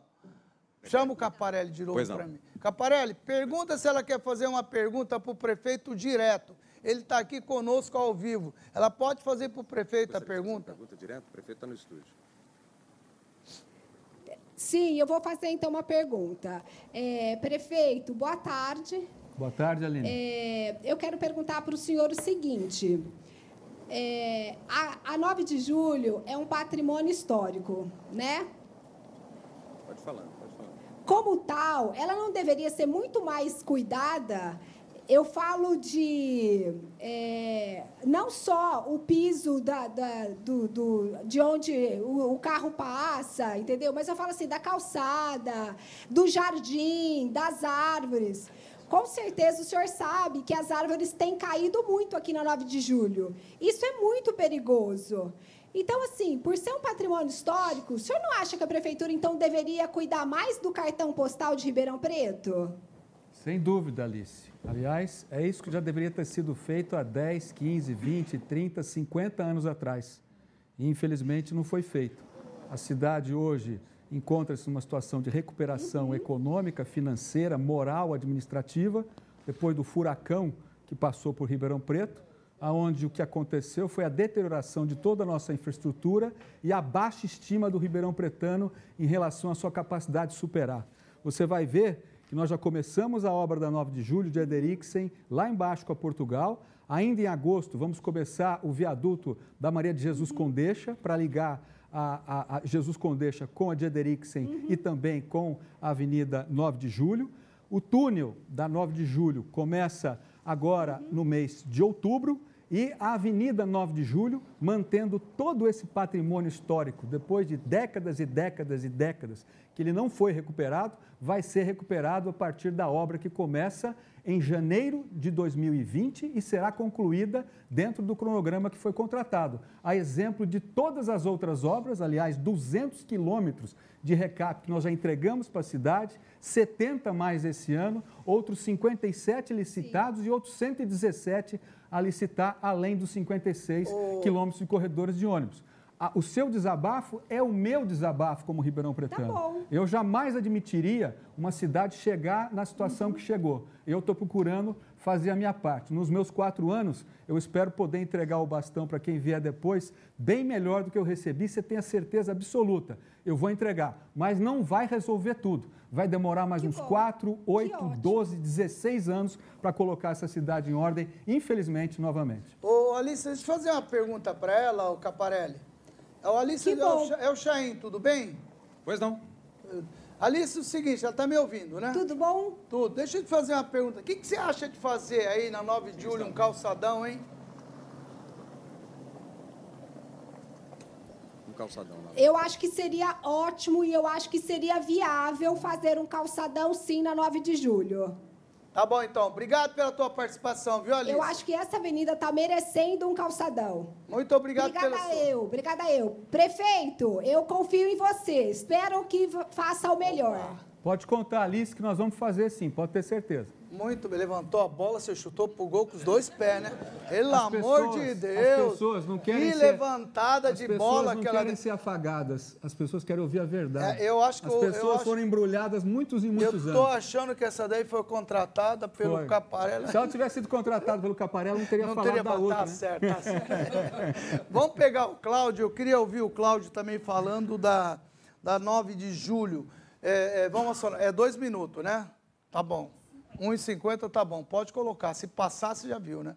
Vamos lá, Cláudio, vamos ouvir o Cláudio. É, em primeiro lugar, os corredores de ônibus, eles têm que ser repensados. Por quê? Eles estão sendo implantados na urbe, na cidade.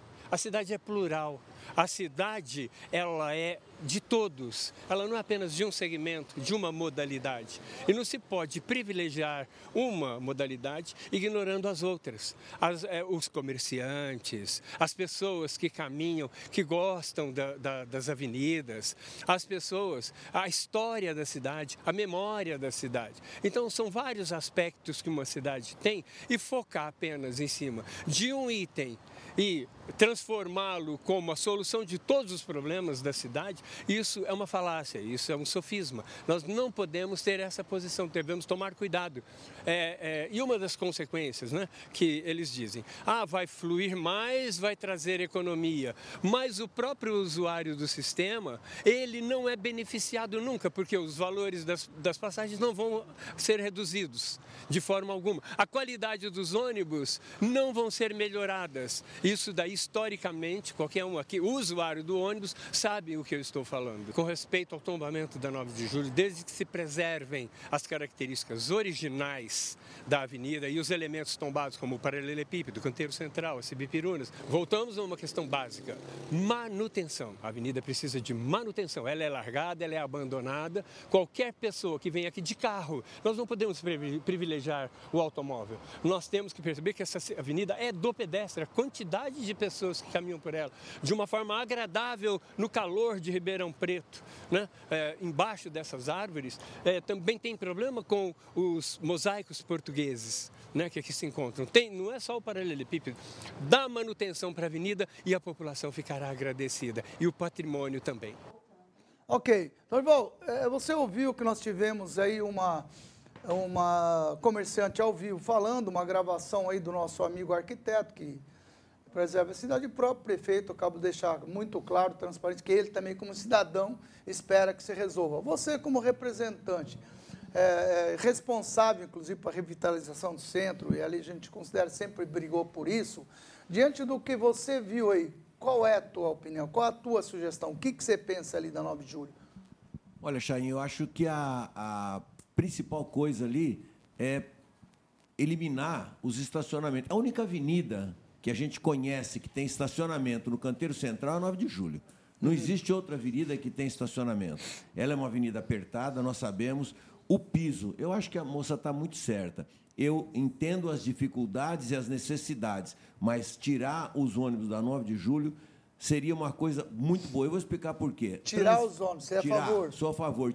Você transita da, da, da Visconde de Inhaúma no sentido Amador Bueno, o piso é um tapete e é o mesmo piso que tem para cá. Onde não circula ônibus, o piso é perfeito. Então nós sabemos que é o ônibus que destrói o piso mas nós sabemos também das dificuldades que tem aonde colocar esses ônibus, porque as ruas paralelas à 9 de julho são muito mais apertadas do que a 9 de julho. Então nós entendemos as dificuldades, mas eu sou a favor de que tirasse os ônibus da 9 de julho. Como que, que na verdade, é, o Júnior deve estar tá fazendo um trabalho, o superintendente naturalmente está preocupado, ninguém quer ficar ouvindo, buzinar no ouvido, ele deve encontrar uma solução aí para resolver isso. Mas, prefeito, o que, que, você acha? Você vê, eu sou frontalmente assim, a favor do que está. É, eu sou muito a favor, realmente, que se tira os ônibus dali, ou então seja mais agressivo fazer uma parte da 9 de julho, um calçadão, ia ser maravilhoso isso para a cidade. O que você acha disso. É muito ruim, não é? Ou então tirar os ônibus pelo menos na primeira etapa. Qual, qual a tua opinião disso, prefeito? Como cidadão agora. Eu não quero ser lembrado como prefeito de Ribeirão Preto que desfigurou a Avenida 9 de Julho. Uhum. Eu sou daqueles é, que entendo que o seu tombamento deva ser mantido, salvo alguma decisão de interesse é, coletivo mais é, extraordinário que hoje eu ainda não encontro. Uhum. Se nós podemos hoje, com os investimentos nas obras de engenharia que vamos fazer, melhorar o pavimento, uhum. preservando a estabilidade, a resistência, a drenagem, como lembrou o Júnior aqui da Transerp, uhum. e entregar para o povo de Ribeirão Preto uma 9 de julho, ah, na sua forma quase que original, quando ela foi concebida, e fazer com que eh, os, os caminhões que na verdade não são os ônibus. Os que estragam a 9 de julho são os caminhões toco, com carga acima, aonde o eixo único é aquele que estraga a, o paralelepípedo, além, obviamente, da falta de manutenção durante anos e anos a fio e a falta de drenagem por problemas do passado ou de falta de planejamento. A 9 de julho é um cartão postal de Ribeirão Preto. Ela pode ser feita é, para efeito do seu uso é, alguma forma compartilhada nos finais de semana, Isso. como se faz na Avenida Paulista, interrompendo o trânsito para ela poder ser utilizada pela boa população ideia, do entorno ou mesmo por quem quer fazer ela, eventos ela, ali, fazer eventos. Seria muito aí bom. Aí sim, hein? eu acho possível. Agora, durante o horário comercial, ainda nós não temos, até porque as outras ruas laterais a 9 de julho, tanto para o lado do bairro quanto para o lado do centro, são as mais tradicionais de Ribeirão. Elas já eram concebidas ainda de paralelepípedo, algumas já foram substituídas e são estreitas, né? E, e numa região então, muito, muito verticalizada. Então vamos dar um né? tempo para então, isso ser feito, é, é o que você está pedindo. Dá um tempo, deixa fazer para depois a gente voltar a falar, é isso? Em janeiro a gente começa a obra de recuperação da 9 de julho e da aí, avenida. Recuperando. Ok. O Caparelli vai encerrar na 9 de julho é, e aí ele vai para outro canto, é isso? Vamos lá, Caparelli. Pois não, Chain. O, o Denis Henrique vai mostrar uma imagem aqui. É o canteiro da 9 de julho, uma das árvores daqui da 9 de julho que caiu faz algum tempo já e está bem judiada, né? A gente pode observar que está bem feio aqui o canteiro central. A árvore que foi retirada por um tempo, mas ficou o tronco dela ficou aqui e realmente está bem complicado aqui. O piso, o Denis pode mostrar também, que perto do, perto do numeral 2900 aqui da 9 de julho, realmente está bem complicada a situação. Esse é o canteiro da Avenida 9 de Julho em Ribeirão Preto. Ô Caparelli, legal, obrigado. O Dirceu vai falar de um projeto que a gente tem com os presos aí, vai contemplar isso, prefeito. Mas, prefeito, é, é, tem umas coisas também que a gente se desgasta por pouca coisa, né? Não é possível. Eu vou, eu vou apontar dois, é, é, dois fatos, não é? Que a gente até chega a ser ridicularizado por isso. O senhor quer ver um detalhe? Olha essa imagem de um carro que acho que o senhor deve ter visto, né? É, eu queria até do Pegorário me explicar como é que a gente chega nesse ponto aí, meu amigo. Não é possível deixar fazer um negócio em volta disso e depois tiraram. Como é que deixa acontecer um negócio desse, Pegorário? Numa boa agora, falando contigo. Pega o microfone, por favor. A, a empresa que, que não pensa, o que, que acontece aí? É, esse não é um fato isolado, nós já tivemos outros casos semelhantes em outras vias em que nós fizemos recapeamento. O veículo está, como você, todos podem observar, ele está regularmente estacionado, em, em boas condições, e não havia condições legais de se fazer a remoção desse veículo nesse momento. Então, nós fizemos o recapeamento, fizemos esse recorte ao lado do veículo. Esse veículo já foi retirado e, a, e na segunda-feira vai ser totalmente refeito então, esse trecho. Mas o custo disso não, do, não dobra, não triplica? Não, não, não tem custo nenhum. É não o custo, custo da nenhum. obra mesmo. Não há nenhum Pessoal, acréscimo de custo. Não dá para ter tirado esse carro daí? Não. não. Legalmente, não. Mas se a, se a empresa tivesse feito a sinalização de que haveria intervenção do, do município é, com antecedência, é, talvez ele tivesse evitado, ou se ele não tivesse tirado, você poderia. Esse, é, é, o, essa sinalização ela é feita pela Transerp e o veículo já estava lá anterior ao fato okay. que nós fazemos a sinalização. Estava viajando esse, esse proprietário. Esse cara eu sei quem é, ele não é de lá, Sertãozinho. E a documentação era de Pirassununga. Não, é o fim da picada, Nós tentamos isso, né? achar né? ele insistentemente, não conseguiu. Fomos à Polícia Militar para ver se tinha algum objeto de furto, roubo, não tinha nada. O carro está devidamente estacionado no local regulamentar. Como que nós, poder público, vamos lá e retiramos esse carro acontece uma avaria nesse carro, nós somos okay. responsabilizados. Não, só queria entender Esse é que isso é um desgaste para o prefeito e para as cidades necessário. Isso deve ter corrido aí, lugares e lugares. Bom, eu. eu mas legalmente. Eu, ah, mas olha, cara, pega o cara, leva para o outro lado e depois devolve mesmo. Você põe em cima de um guincho. um amassado, pô. alguma coisa. Ah, mas não é possível. Tá legalmente bom, ele estava adequado. E legalmente a gente leva aí, o prefeito leva é, esse, essa conta aí sem ter conta. Eu queria voltar aqui para o é, pegou o horário seguinte, obra do PAC Mobilidade, em fase de licitação, eu queria que você confirmasse isso para mim, por favor, que é o viaduto, entra aí na tela obra 2, é, se vocês tiverem, só queria só isso, tem mais aí, é, horário, é isso aí? Viaduto na Tomás Alberto, ponte sobre o córrego Ribeirão Preto, vão ser abertos 13 de agosto, os envelopes já foram abertos? É o 13 de agosto, hoje é dia 9, né? Tá bom, é isso ok? Ok. Implantação de ônibus ciclovia Avenida do Café também vai ser listado em 2 de, de setembro com 18 milhões, é isso? Perfeito. Avenida Brasil com a Mogiana também, é, abertura 12 de agosto. É, concreto sobre córrego foi homologado em 8 de agosto. Tudo isso tudo, isso está é, já, já, já tá em fase de, de, de o que contrato e início agora de agosto. Agora, e o corredor de ônibus na Avenida Dom Pedro I de Saudade.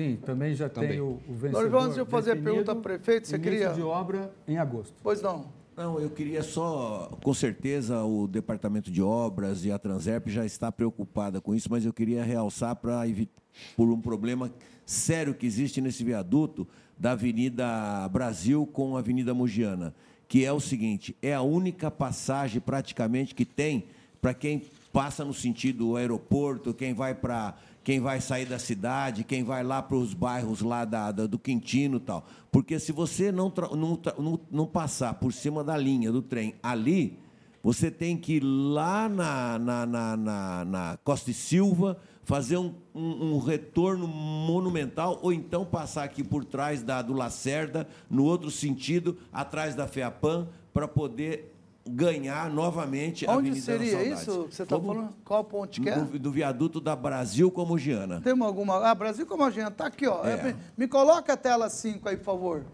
A tela 5, viaduto na Brasil, você, você falou aqui, e aqui já tem uma abertura do edital, data de licitação 12 de agosto. Temos, olha lá, é, já está aqui, ó. É isso? É isso, prefeito? Exato. É então, então, já foi atendido o teu pedido. Está aí, ó. É que é viaduto com avião e viaduto próximo ferroviário. É isso? Não, não eu estou falando no tempo da obra. Quando tiver em obra, que não vai ter passagem ali. Quando tiver em obra ali, vão abrir a ponte. Ah, da, entendi. É, vão abrir a ponte em cima, em cima da linha, tem uma ponte ali na, na Avenida Brasil, entendi. que vai ser aberta por causa do viaduto. Se não for planejado, tem que ter alguns temas de, de, de, de planejamento, porque vai ficar muito difícil o trânsito ali, porque não tem outras passagens por cima okay, da linha. Entendi. Pegou horário. Você responde, é, Exatamente. Com essa preocupação, ali vai ser feito em duas etapas. Nós faremos primeiro a etapa que vai em direção ao bairro. Terminada essa etapa, nós desviamos o trânsito para ela da parte nova e vamos fazer a outra etapa. Então, não vamos prejudicar flu, a fluidez naquele momento. Não tem como estrangular aquilo, não pode, não tem condições. Assim como então, fizemos vai ser feito... as duas pontes na Mugnato. Exatamente. Nós fizemos isso na Mugnato Marinsec, que está terminando a segunda ponte, fizemos a nova, desviamos o trânsito, derrubamos a velha e estamos fazendo a nova. Antes de eu devolver para o Boa... Só, só, um exemplo aqui para o Dorival.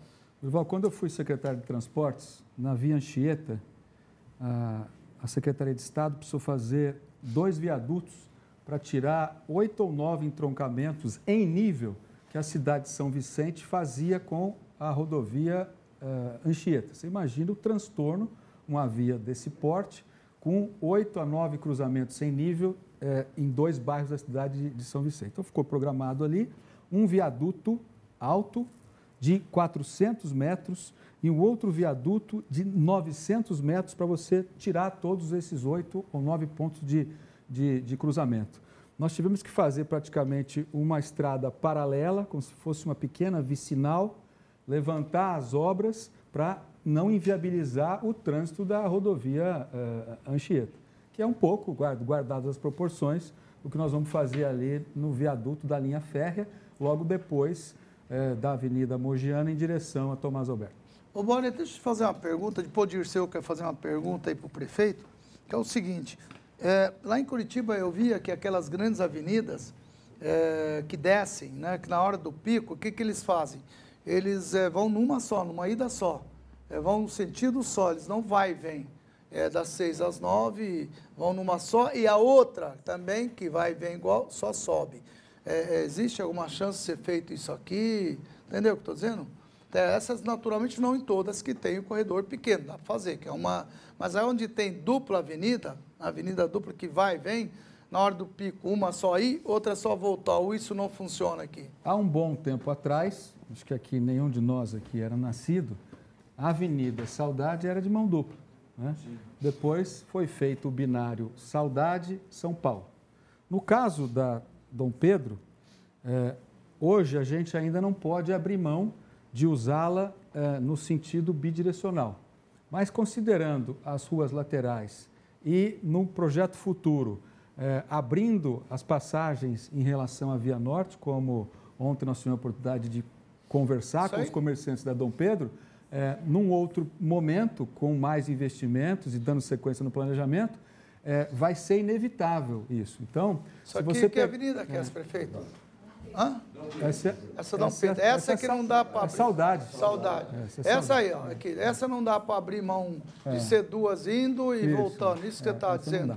E lá em Curitiba você vê, é, paralelamente, duas grandes avenidas. Vamos supor que fosse a Presidente Vargas e a Avenida Independência. Ok, isso. As duas têm é, mãos duplas e em sentidos bidirecionais.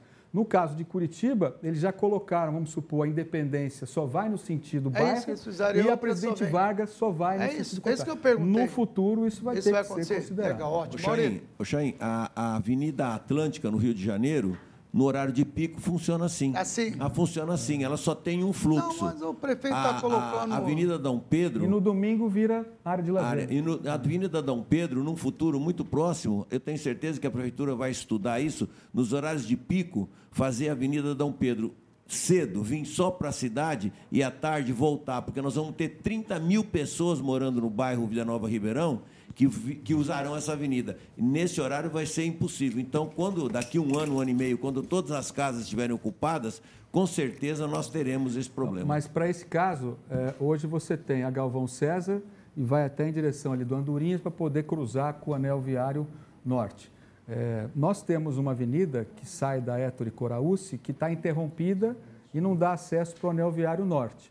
E lá embaixo você tem a Mário Covas, que permite esse tipo de acesso.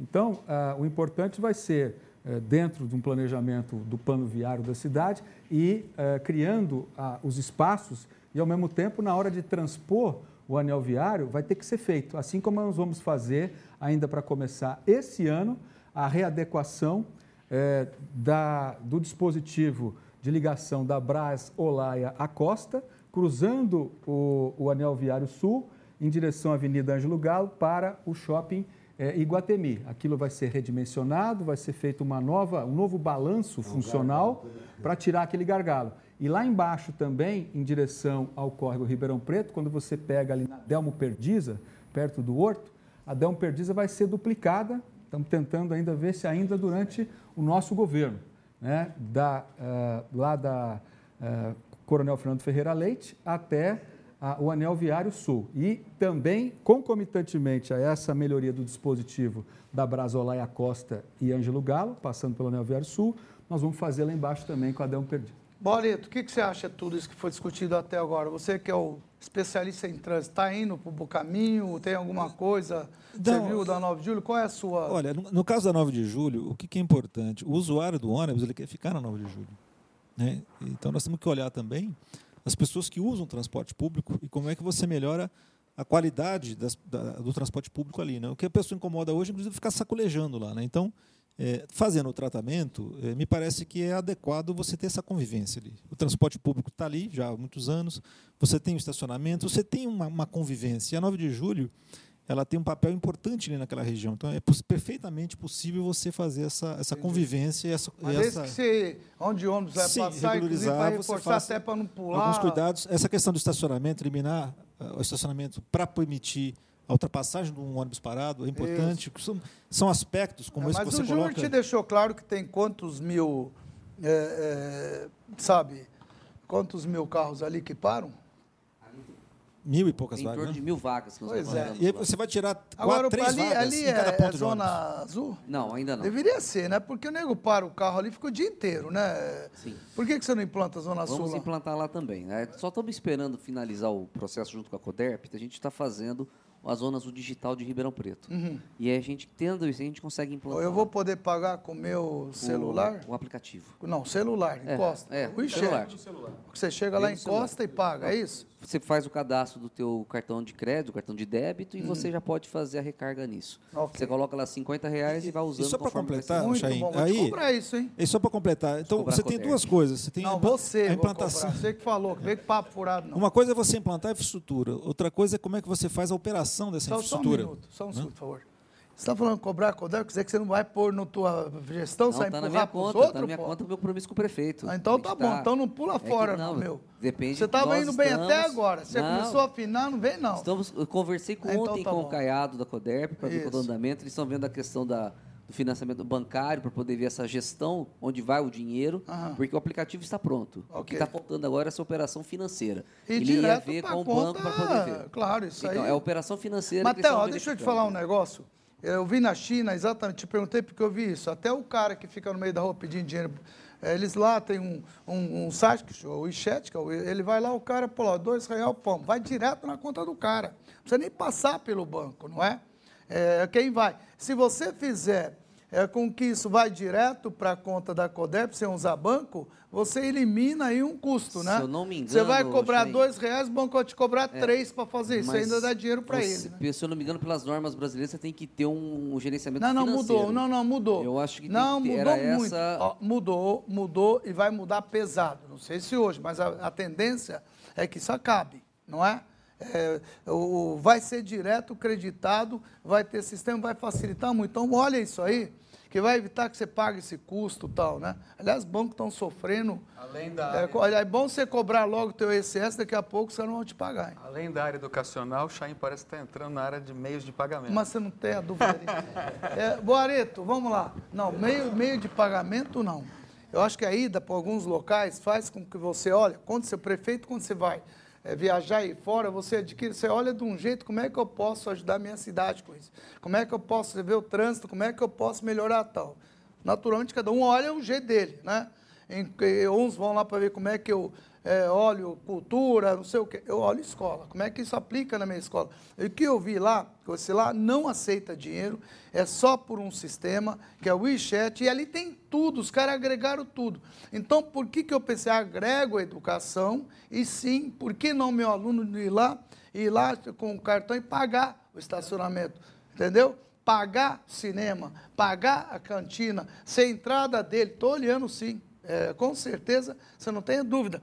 Não é, para facilitar a vida do meu aluno. É isso, você tem toda a razão. Estou de olho mesmo. É claro que se sobrar algum, melhor ainda. Fala, Boris. Então, só para completar, uma coisa é você implantar a infraestrutura, outra coisa é como é que você gerencia, como você faz a operação. Então, isso, esses exemplos que você citou são operações que você faz. Campinas, há 10, 12 anos, fez uma inversão grande de avenidas de maneira permanente.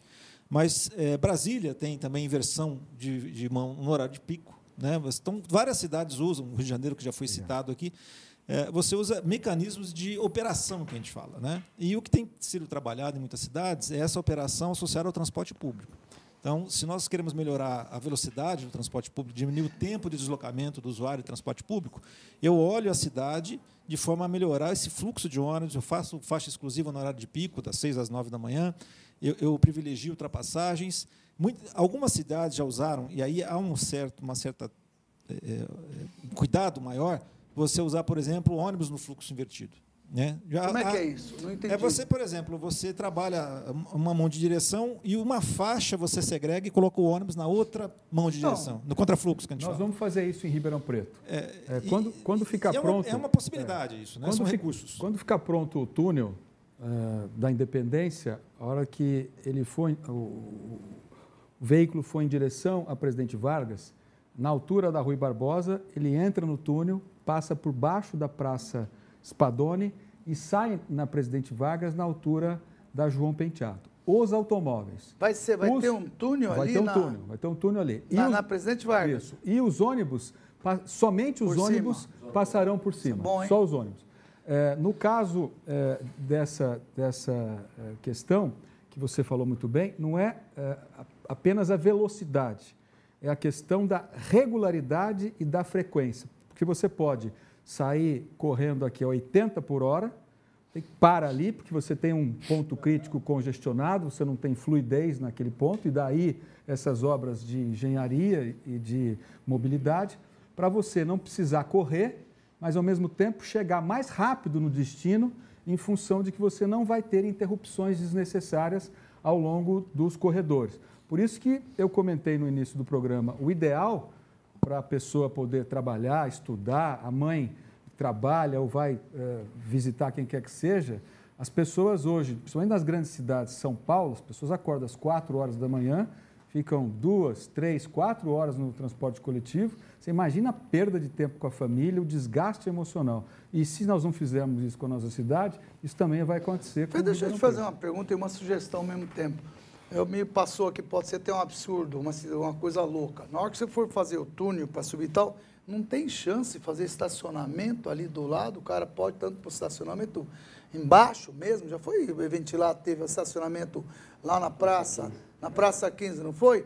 Algo assim, Ó, isso, se isso. nós fôssemos é, conceder- alguma, pra não- se a prefeitura não tiver verba, é transferir para alguém PPP que faça, isso não é Se possível? nós fôssemos conceder a construção do túnel condicionado à exploração do vencedor do certame para um processo de exploração de estacionamento subterrâneo, numa área aonde, diferente do centro da cidade, você não tem tanto interesse para estacionar, vai ter que medir, vai ter que calcular, todas essas questões que envolvem esses exercícios de fluxo financeiro para viabilizar investimento a longo prazo, tem uma curva de inflexão.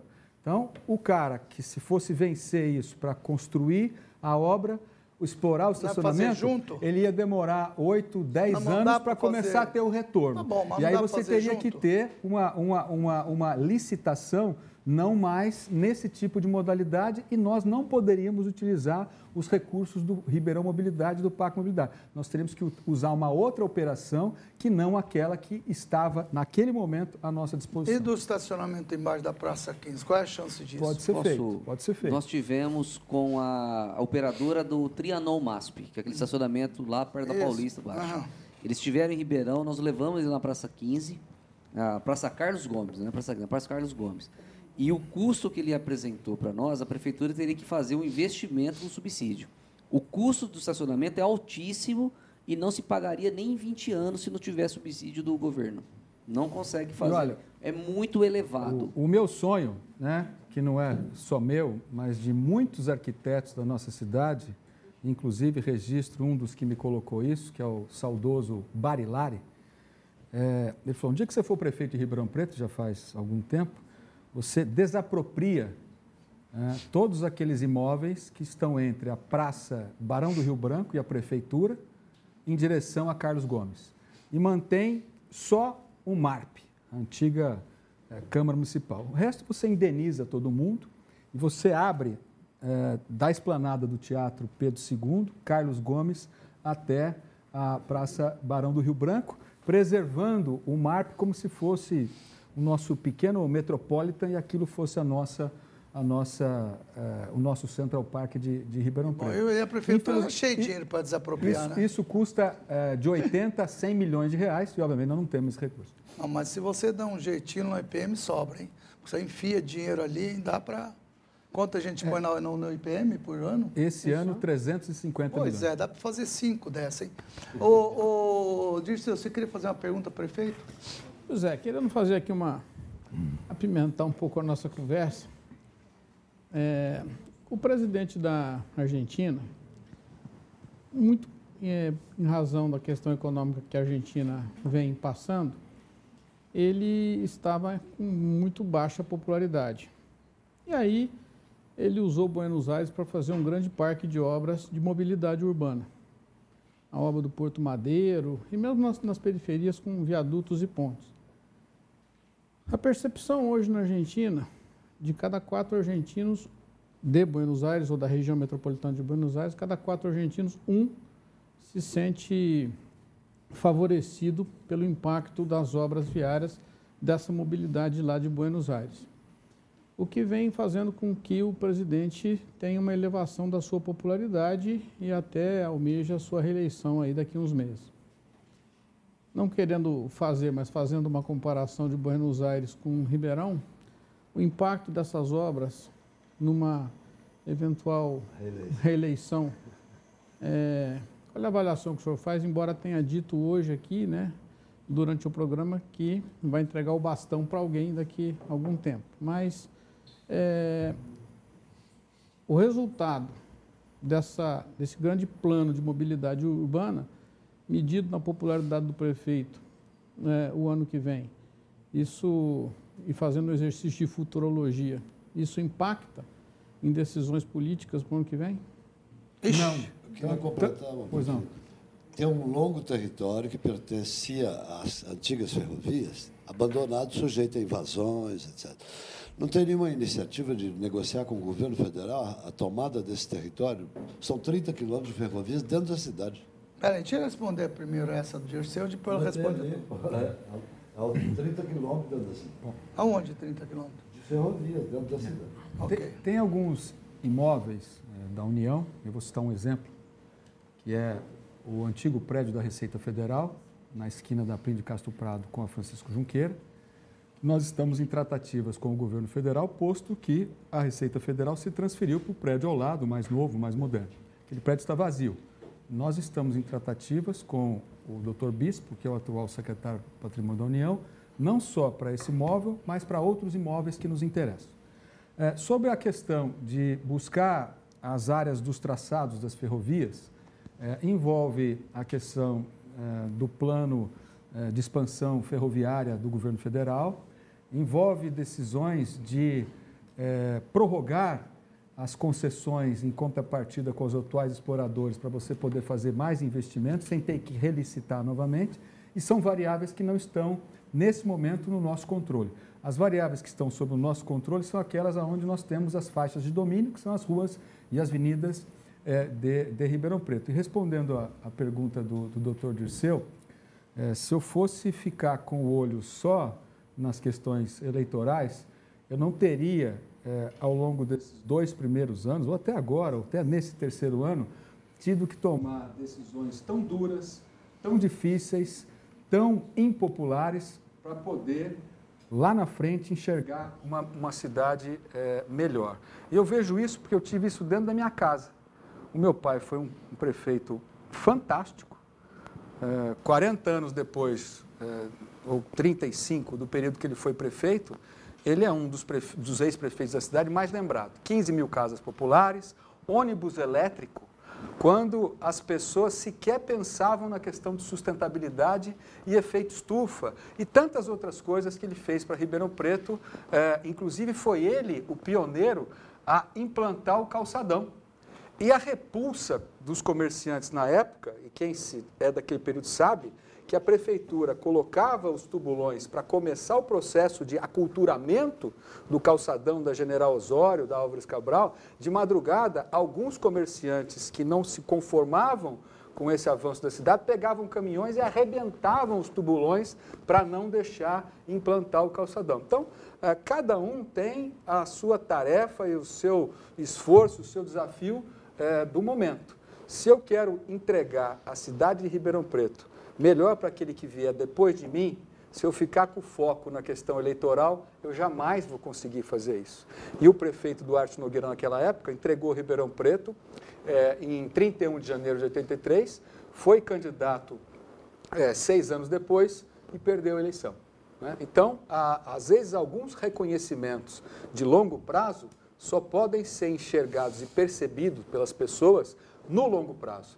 É, os seres humanos, na sua grande maioria, não conseguem enxergar, às vezes, um pouco mais adiante do seu nariz. Por isso que existem urbanistas, arquitetos, é, é, pesquisadores, cientistas, para nos chacoalhar na hora que a gente não está vendo alguma coisa que lá na frente vai jogar a gente é, no buraco. É aquilo que o, o Frederic Bastiat, um economista do século XVII, dizia. Então está até no, na, no livro dele, chama O que se vê e o que não se vê.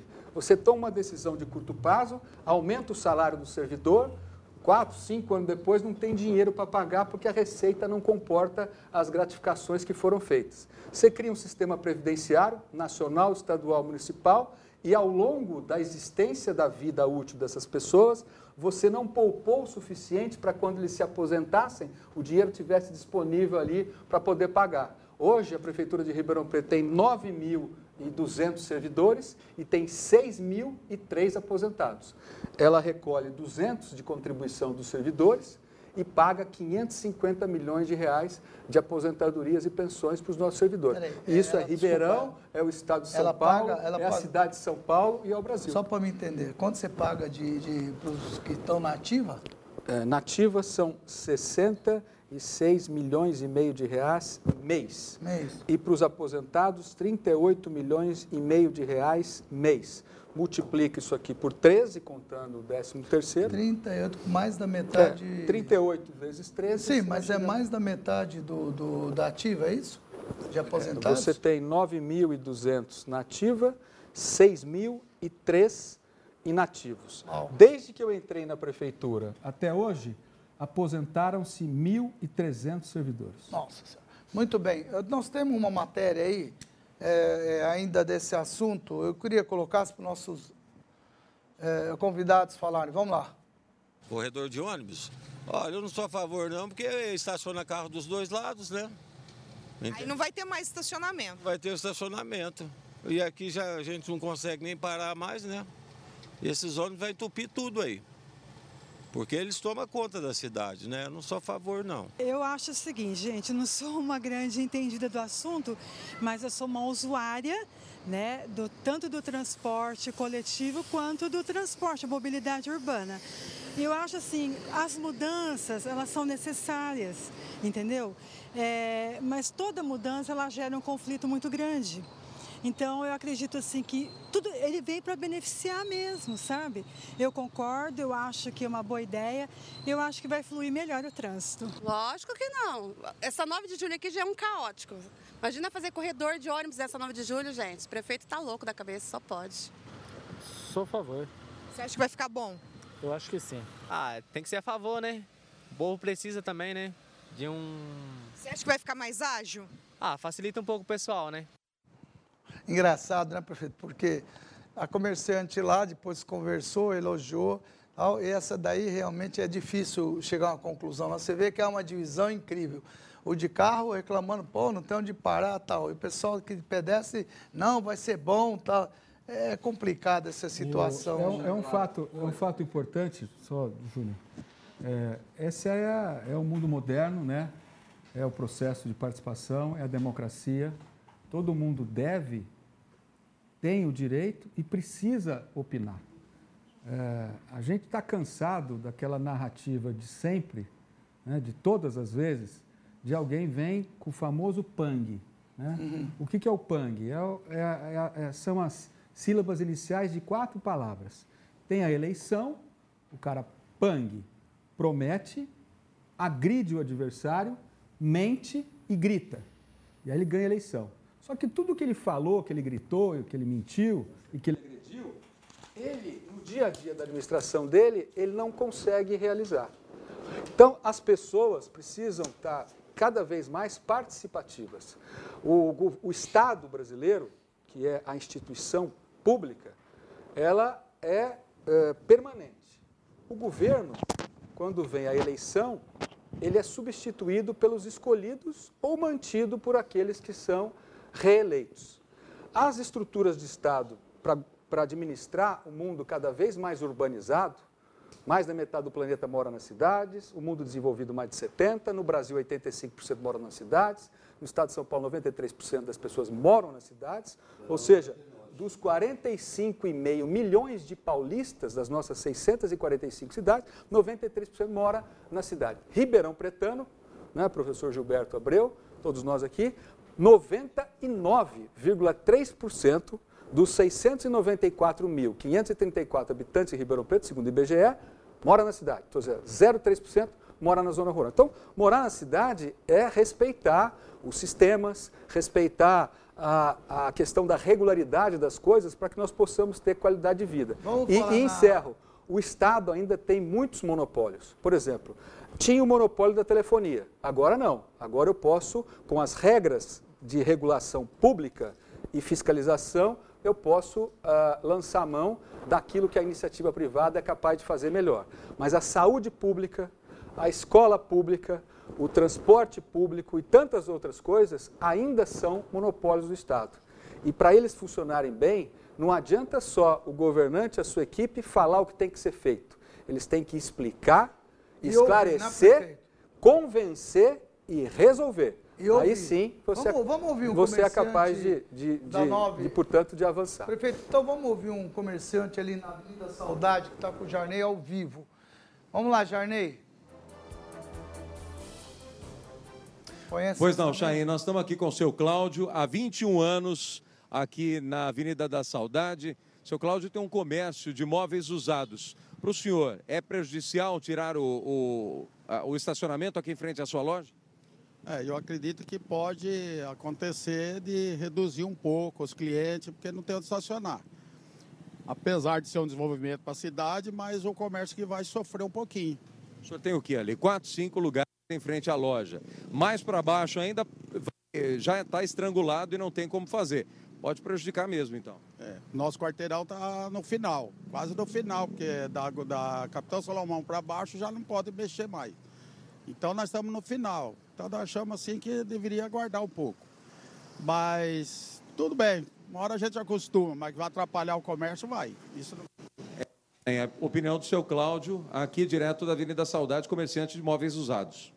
Ô Jarnei, faz a pergunta diferente para ele. Pois não. Pergunta para ele se o corredor de ônibus que já existe hoje, não é ele estando do outro lado, não vai parar no lugar onde tem onde tem é, estacionamento não, e assim por diante, que o problema dele já não, tem o estacionamento dele.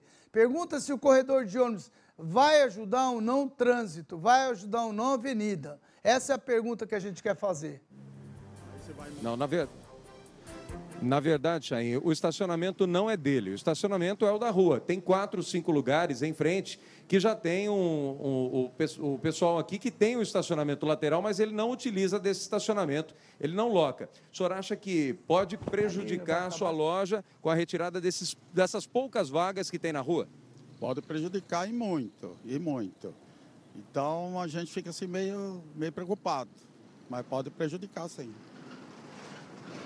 Ô, Janei, é isso, quem vai responder para ele aqui é o superintendente. Não vai acabar estacionamento. Acho que está errado essa colocação que vai acabar estacionamento. É bom que se coloque, o Júnior vai explicar aí para ele, para ele entender. A, a Dom Pedro, a Avenida Saudade, ela tem uma característica de, de tamanhos diferentes das suas vias. Desde a Capitão Salomão, quando ela da Quito Junqueira, que ela desce até a Capitão Salomão, ela tem 14 metros e depois ela vai afunilando até Francisco Junqueira. Então, da Capitão, da Capitão Salomão até a Quito Junqueira, do lado direito, onde desce os ônibus, ali sim vai ser retirado o estacionamento, mas do lado esquerdo será mantido. E aí nós vamos criar, do mesmo jeito a Dom Pedro, as perpendiculares também. Da Capitão Salomão até a Francisco Junqueira, onde você tem esse afunilamento, não cabe. Hoje já não tem estacionamento lá do lado direito. O que vai acontecer é que vai, vai do lado esquerdo vai ter que também não ser permitido para poder dar fluidez do, do, do, ônibus nesse sentido. Então, a Capitão Salomão, a, da Saudade, da Capitão Salomão a Quito Junqueira, o lado esquerdo será mantido o estacionamento. Okay, É, é para responder? Pode. É, o da capital Salomão vai, vai estreitar mais o fluxo de carro, né? Sim, é... Vai afetar bastante, né? Porque aí vai virar corredor de ônibus, aí o povo vai andar no corredor, né? É, se... Claro, e se tiver multa, como é que faz, né? Se tiver multa, o povo vai ser multado. Hum. Ok. O, o, deixa eu deixar claro, até com relação a 9 de julho, é, hoje ela já é um corredor de ônibus. Hoje ela passa 16 linhas lá nela. O que nós vamos fazer com a 9 de julho, com a São Paulo, com a Dom Pedro, com a Saudade, com o, os outros corredores, é você dar uma nova, uma nova urbanidade no local. Você melhorar o pavimento, melhorar a drenagem, no caso do 9 de julho, toda a base vai ser refeita, a, de, a saudade vai ser toda refeita nos pontos de ônibus. Então, hoje já existe isso. Nós não estamos eh, criando ou modificando alguma coisa, nós estamos melhorando a situação das vias nesses locais de corredores de ônibus. Tá, ok. Uh, Durval, eu queria que você aí pudesse colocar a sua posição, nós já estamos aí chegando nos minutos finais, queria a posição sua representando os comerciantes geral, independente dele ser ou não afiliado, como é que você enxerga isso para a cidade, para Ribeirão Preto? Se a gente for olhar cada um, fica difícil a gente chegar a uma conclusão. Para, no geral, qual que é a tua opinião? Bom, eu acho que as obras são inevitáveis. É, você disse aí uma coisa que é, nem todo mundo agrada o prefeito. A gente tem dois filhos, não consegue agradar os dois numa atitude só.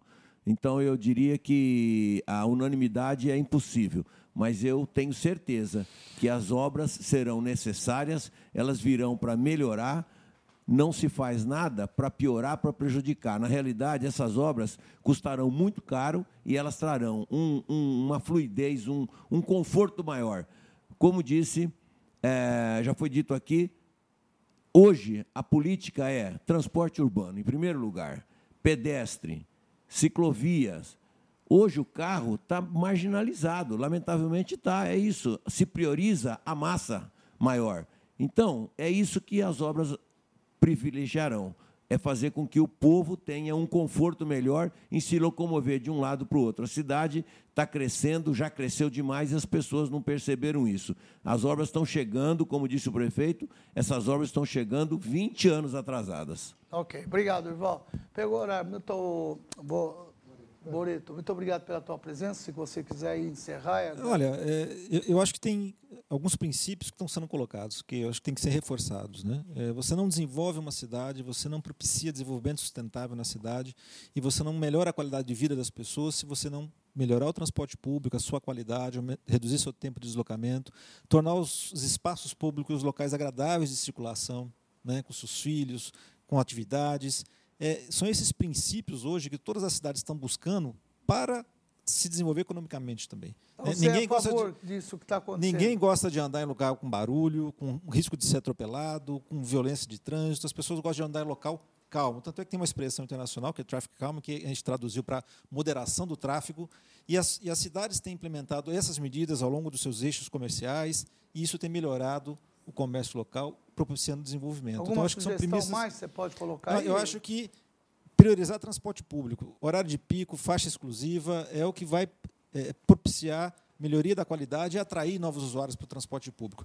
Existe uma demanda, um, um, comando que a gente fala, que é promover a mudança modal. As pessoas só vão deixar o carro em casa e usar transporte público se ele tiver prioridade, se ele tiver eficiência, se ele for um transporte mais rápido.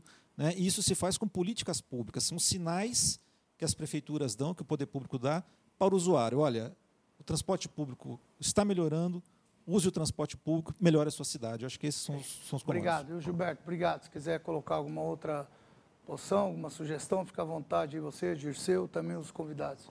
Não, como dissemos no início lá, né, nós tínhamos uma cidade com uma lógica ferroviária, foi alterada para rodoviária e deu todo esse congestionamento que temos. Né? É, perguntou ao prefeito se não tem nenhuma ideia de vir a, a, voltar a utilizar o transporte, sobretudo de veículo leve sobre trilhos, por exemplo. É uma ideia a se pensar com muita convicção.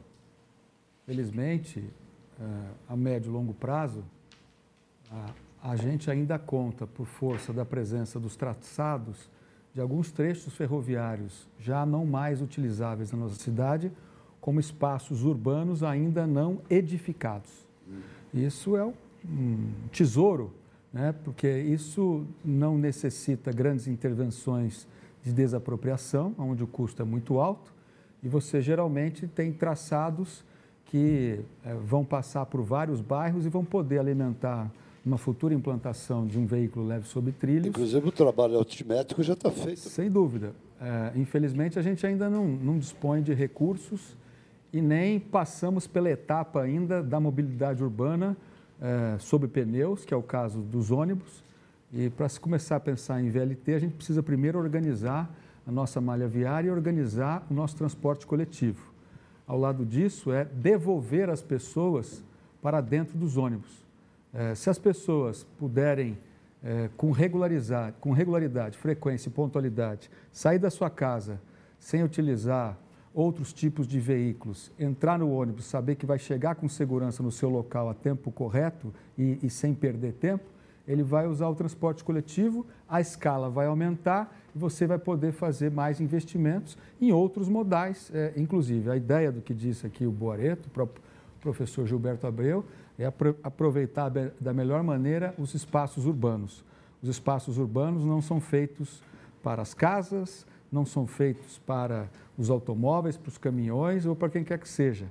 Os espaços urbanos são feitos para as pessoas. E nós, enfim, retrocedemos nesse, nesse aspecto e acabamos eh, nos entregando os espaços que eram para as pessoas poderem se locomover para os carros, para os automóveis e os veículos de transporte, sem essa visão de planejamento. O mundo todo está fazendo o sentido inverso, que é o que nós estamos fazendo aqui agora. Devolver a cidade não para os automóveis, mas devolver a cidade para as pessoas. Dirceu, pelo jeito você é discurso de candidato, né? O que, que você acha? Bom, eu já fiz a pergunta aqui hoje, né? Você quer deixar algum outro recado? Eu só, recado aí? Você é, hoje já tá tinha, no programa, né? no programa passado eu já tinha dito para o superintendente da Transerp, né? da demonstração de estudos técnicos, né? É, nós temos uma questão cultural no Brasil, né? É, a população, o Dorival já disse isso, outros já falaram também, a população, ainda que seja chamada para uma audiência pública, não há essa cultura ainda de participação é, nesses, nesses momentos. Acho que a gente percebe pelas é, interferências feitas pelos telespectadores e pelos demais programas aqui da, da multiplataforma Tati, que ainda há uma carência de informação muito grande daquilo que está acontecendo, do que está por acontecer e da visão do todo. Isso que o prefeito acabou de dizer, que o Boadito disse, né? Chamar a população para dentro do ônibus para que haja uma modificação do modal, acho que esse é o objetivo final. Só que isso acho que não está ainda claro para a população. Uma população que vê um ônibus sem ar-condicionado, com uma passagem cara. Com... É isso. Então, é, se essa é a Realmente. ideia, acho que um programa como esse, mais uma vez, a mentoria tem é, cumprido o seu papel de levar essas, essas situações que são importantes e que impactam a vida das pessoas de Ribeirão Preto, mas é, encontrar um meio de comunicação para levar isso à população, embasado com dados técnicos, para que isso não fique um projeto de governo, mas fique um projeto de Estado. Acho que isso é fundamental para que as pessoas possam compreender o sentido da transformação social que você quer em Ribeirão Preto. Vamos lá, Júnior. Pode responder, te agradecer a presença, você pelo horário. Aliás, ele Agradeço a oportunidade de estar aqui para poder fazer os esclarecimentos, Chain. O o senhor tem toda a razão. Quando chama-se a população para as audiências públicas, muitas vezes não comparecem. Até nós estamos conversando, a Renata passou as informações para nós, foi feito pelo Secretaria de Planejamento, pelo Ortega, é, em agosto do ano passado, já um chamamento e feito a audiência pública para falar de todas as avenidas que os impactos. Então, teve as audiências, foi chamado, acaba não tendo o comparecimento. O plano de mobilidade urbana vem desde 2012, que está à disposição para todo mundo, também não teve esse, talvez o conhecimento total. Eu acho que Ribeirão está passando agora por uma fase, é, digamos assim, de ruptura. Nós estamos aí com um plano de mobilidade, nós estamos com um investimento de quase meio bilhão, aí, como o prefeito falou, e a gente é, vai sair de um patamar para um patamar muito melhor. Nós estamos começando agora uma questão do, do transporte coletivo, da malha viária, de obras de arte que estão atrasadas há, há décadas em Ribeirão, para poder propiciar essa mobilidade, essa melhoria na, na fluidez de pessoas e de veículos. Esse primeiro momento é infraestrutura. O segundo momento, aí sim, a gente começa com a parte da concessão do transporte é coletivo. Isso, é porque nós estamos com a estrutura. Só poder andar, Júlio. Nós Não temos tem... um contrato em andamento.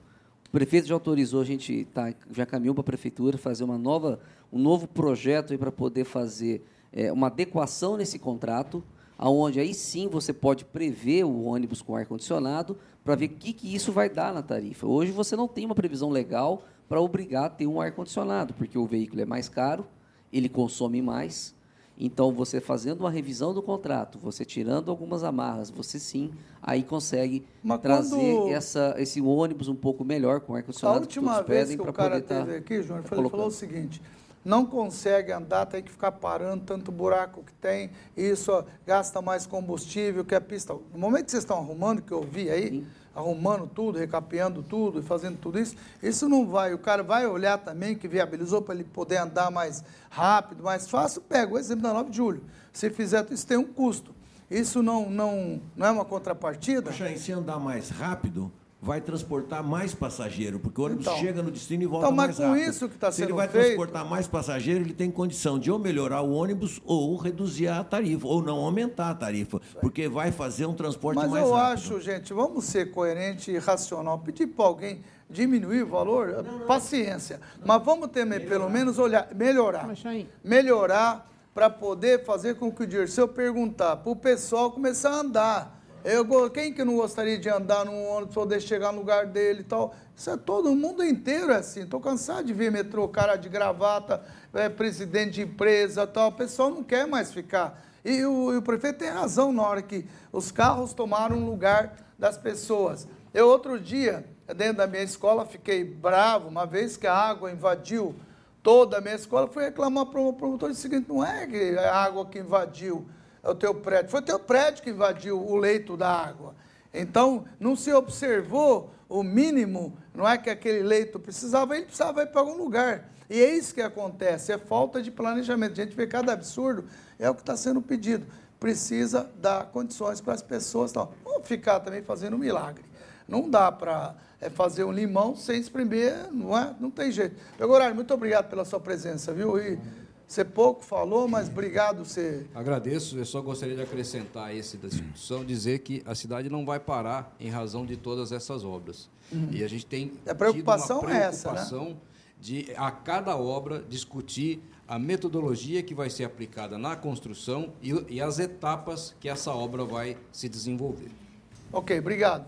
Prefeito, muito obrigado pela sua presença. E antes do senhor, é bom, antes do senhor encerrar, só queria lembrar o telespectador o seguinte: oh, oh, Todo mundo aqui fala a mesma coisa. O telespectador não está entendendo tem que participar. Olha, nós fizemos audiência, tem audiência, ninguém foi na audiência, o próprio Dorival falou, convoca todo mundo, vê um monte de gente ali preocupado, que ele é representante dos comerciantes. Não adianta reclamar se você não participar. É para participação, não é só a hora que coloca ali no microfone para aparecer, para falar, fazer tipo. Cara, vai lá e reclama na hora que está sendo chamado não é? É isso. Se vocês não defenderem os direitos no local certo, na hora certa, não adianta ficar utilizando os veículos de comunicação para resolver, fazer, faça crítica diretamente para aquelas pessoas que de fato podem te ajudar. E crítica construtiva. Agora, se você não participa, não é, prefeito, das audiências, fica difícil depois de querer realmente tentar conciliar. Mas muito obrigado pela presença, eu acho que foi ótimo as explicações e Vamos ver se a gente faz um outro. O prefeito topou o seguinte aqui, eu perguntei para ele, topa fazer um ao vivo, a gente rodando a cidade e tendo participação da população, só você, prefeito, e a gente fazer um programa de duas horas, peito, topo. Nós vamos fazer um desse, é, é, onde o prefeito vai responder as perguntas aqui, a gente vai estar tá, perguntando para a população. Mas fala para o Janine ficar escolhendo, né? Prefeito, obrigado. Viu? Bom, obrigado a você, Chaim, a todos os convidados, a nossa equipe, os telespectadores. E a história mostrou para nós que o século XIX foi o século dos impérios. O século XX, que já se foi há 20 anos, foi o século das nações. O século XXI, nesses primeiros 19 anos, é o século das cidades. Nós temos que desconcentrar as coisas na hierarquia de governo superior e trazer os resultados, os investimentos e aquilo que é do esforço da sociedade, que é a carga tributária, para concentrar onde as pessoas moram. Os problemas do Brasil são os problemas das cidades brasileiras. Se você é, cria condições de descentralização, mais transparência, mais diálogo, participação, você tem soluções mais inovadoras, mais baratas e mais eficazes. E eu encerro dizendo é, o seguinte: tem algumas coisas que nós, é, nesse tempo aí que vivemos de falta de confiança, de descrédito, de desespero, de, enfim, de raiva, de muita coisa, em função de que se falou, falou, falou e as coisas não aconteciam. E, aliás, se repetiu demais, aliás, recentemente, as políticas públicas, as políticas públicas de saúde, as políticas públicas de educação, isso é, não acontece para as pessoas. O governo, quem está lá tomando decisão, tem que se colocar no lugar do cidadão. E para isso, ele não pode só é, invocar as políticas de cima para baixo. E ele tem que enxergar como soluções urbanas, soluções urbana, urbanas e humanas para melhorar a vida é, das pessoas. E a gente, fazendo a nossa parte aqui em Ribeirão, mesmo com todas as dificuldades, com muitos erros que a gente comete, outras coisas que a gente não consegue fazer, a gente consegue errar menos e acertar mais quando acontece o que está acontecendo hoje aqui. O Mentoria 2020 é uma vitrine é, eletrônica é, que pensa a cidade de Ribeirão Preto. É, não está aqui simplesmente para fazer a coisa de um lado unilateral, mas faz para as pessoas pensarem, refletirem e opinarem. Né? Aí a gente nunca erra quando a gente tem as melhores informações. A gente sempre acerta. Então, vai atrás delas. Se você não está convencido, busca outras fontes de informação. Seja crítico, mas não seja um crítico é, negativo. Seja um crítico afirmativo. Mostra o que está errado, mas traz também outras soluções para você contribuir para melhorar a sua cidade. Obrigado, prefeito. Eu queria também agradecer ao Rafael Google, obrigado pela sua presença, muito boa, né, sempre aí conosco, participando conosco. E a você, telespectador, eu queria deixar dois, duas coisas. Em primeiro lugar, muita gente entende o seguinte, olha, o Chaim, pela mentoria 2020, traz prefeito, não bate, não critica. Cara, isso aqui não é padaria, nem pão para ficar amassando e batendo. Isso aqui, na verdade, aqui é para trazer coisas que discussão, coisas boas, mostrar as coisas boas da prefeitura. Nós tivemos diversos telespectadores, falaram ao vivo, fazendo o que Dirceu, que nunca vi ele fazer uma pergunta, como ele deu uma pressionada aqui, que ninguém é, tem compromisso de fazer média com ninguém, até porque é, é, nós aqui não temos exatamente nenhum tipo de publicidade, verba de prefeitura, nem nada, exatamente para a gente ter liberdade e autonomia de poder fazer as nossas colocações. Nem por isso só crítica. A cidade precisa de o quê? Notícias positivas, coisa positiva, coisas boas. Prefeito, eu tenho uma aqui, uma notícia no bolso do colete que ainda não vou soltar e vai ser fantástico para a cidade, que fiquei sabendo ontem no Rio de Janeiro. Ribeirão Preto vai ganhar um presentão. A gente vai trazer, não vou falar. A Juliana está ali. Não vou, vai que depois não sai. Prefiro deixar que é coisa muito boa para a cidade. E, é isso. Cada vez mais que Ribeirão Preto começa a levar notícia boa, ela começa a ser olhada de maneira diferente. E é isso que você, que mora em Ribeirão Preto, não é? tem que fazer. Só queira ter notícias boas, ajudar a ter notícia boa. A cidade precisa ser respeitada. A cidade precisa, de fato, todos aqueles que falam que é Califórnia brasileira, que volta a ser Califórnia brasileira. Vamos tirar esse povo que está em situação abaixo da miséria, morando em, em eh, comunidades tal, para que eles possam vir para a cidade ou poder conciliar. Cada, vocês não têm noção, cada obra dessa que acontece circula dinheiro na cidade. Vocês têm que entender isso. Tudo que vem, essas empresas que vêm e investem, é o hotel, é a comida, tal. Precisamos fazer muita coisa.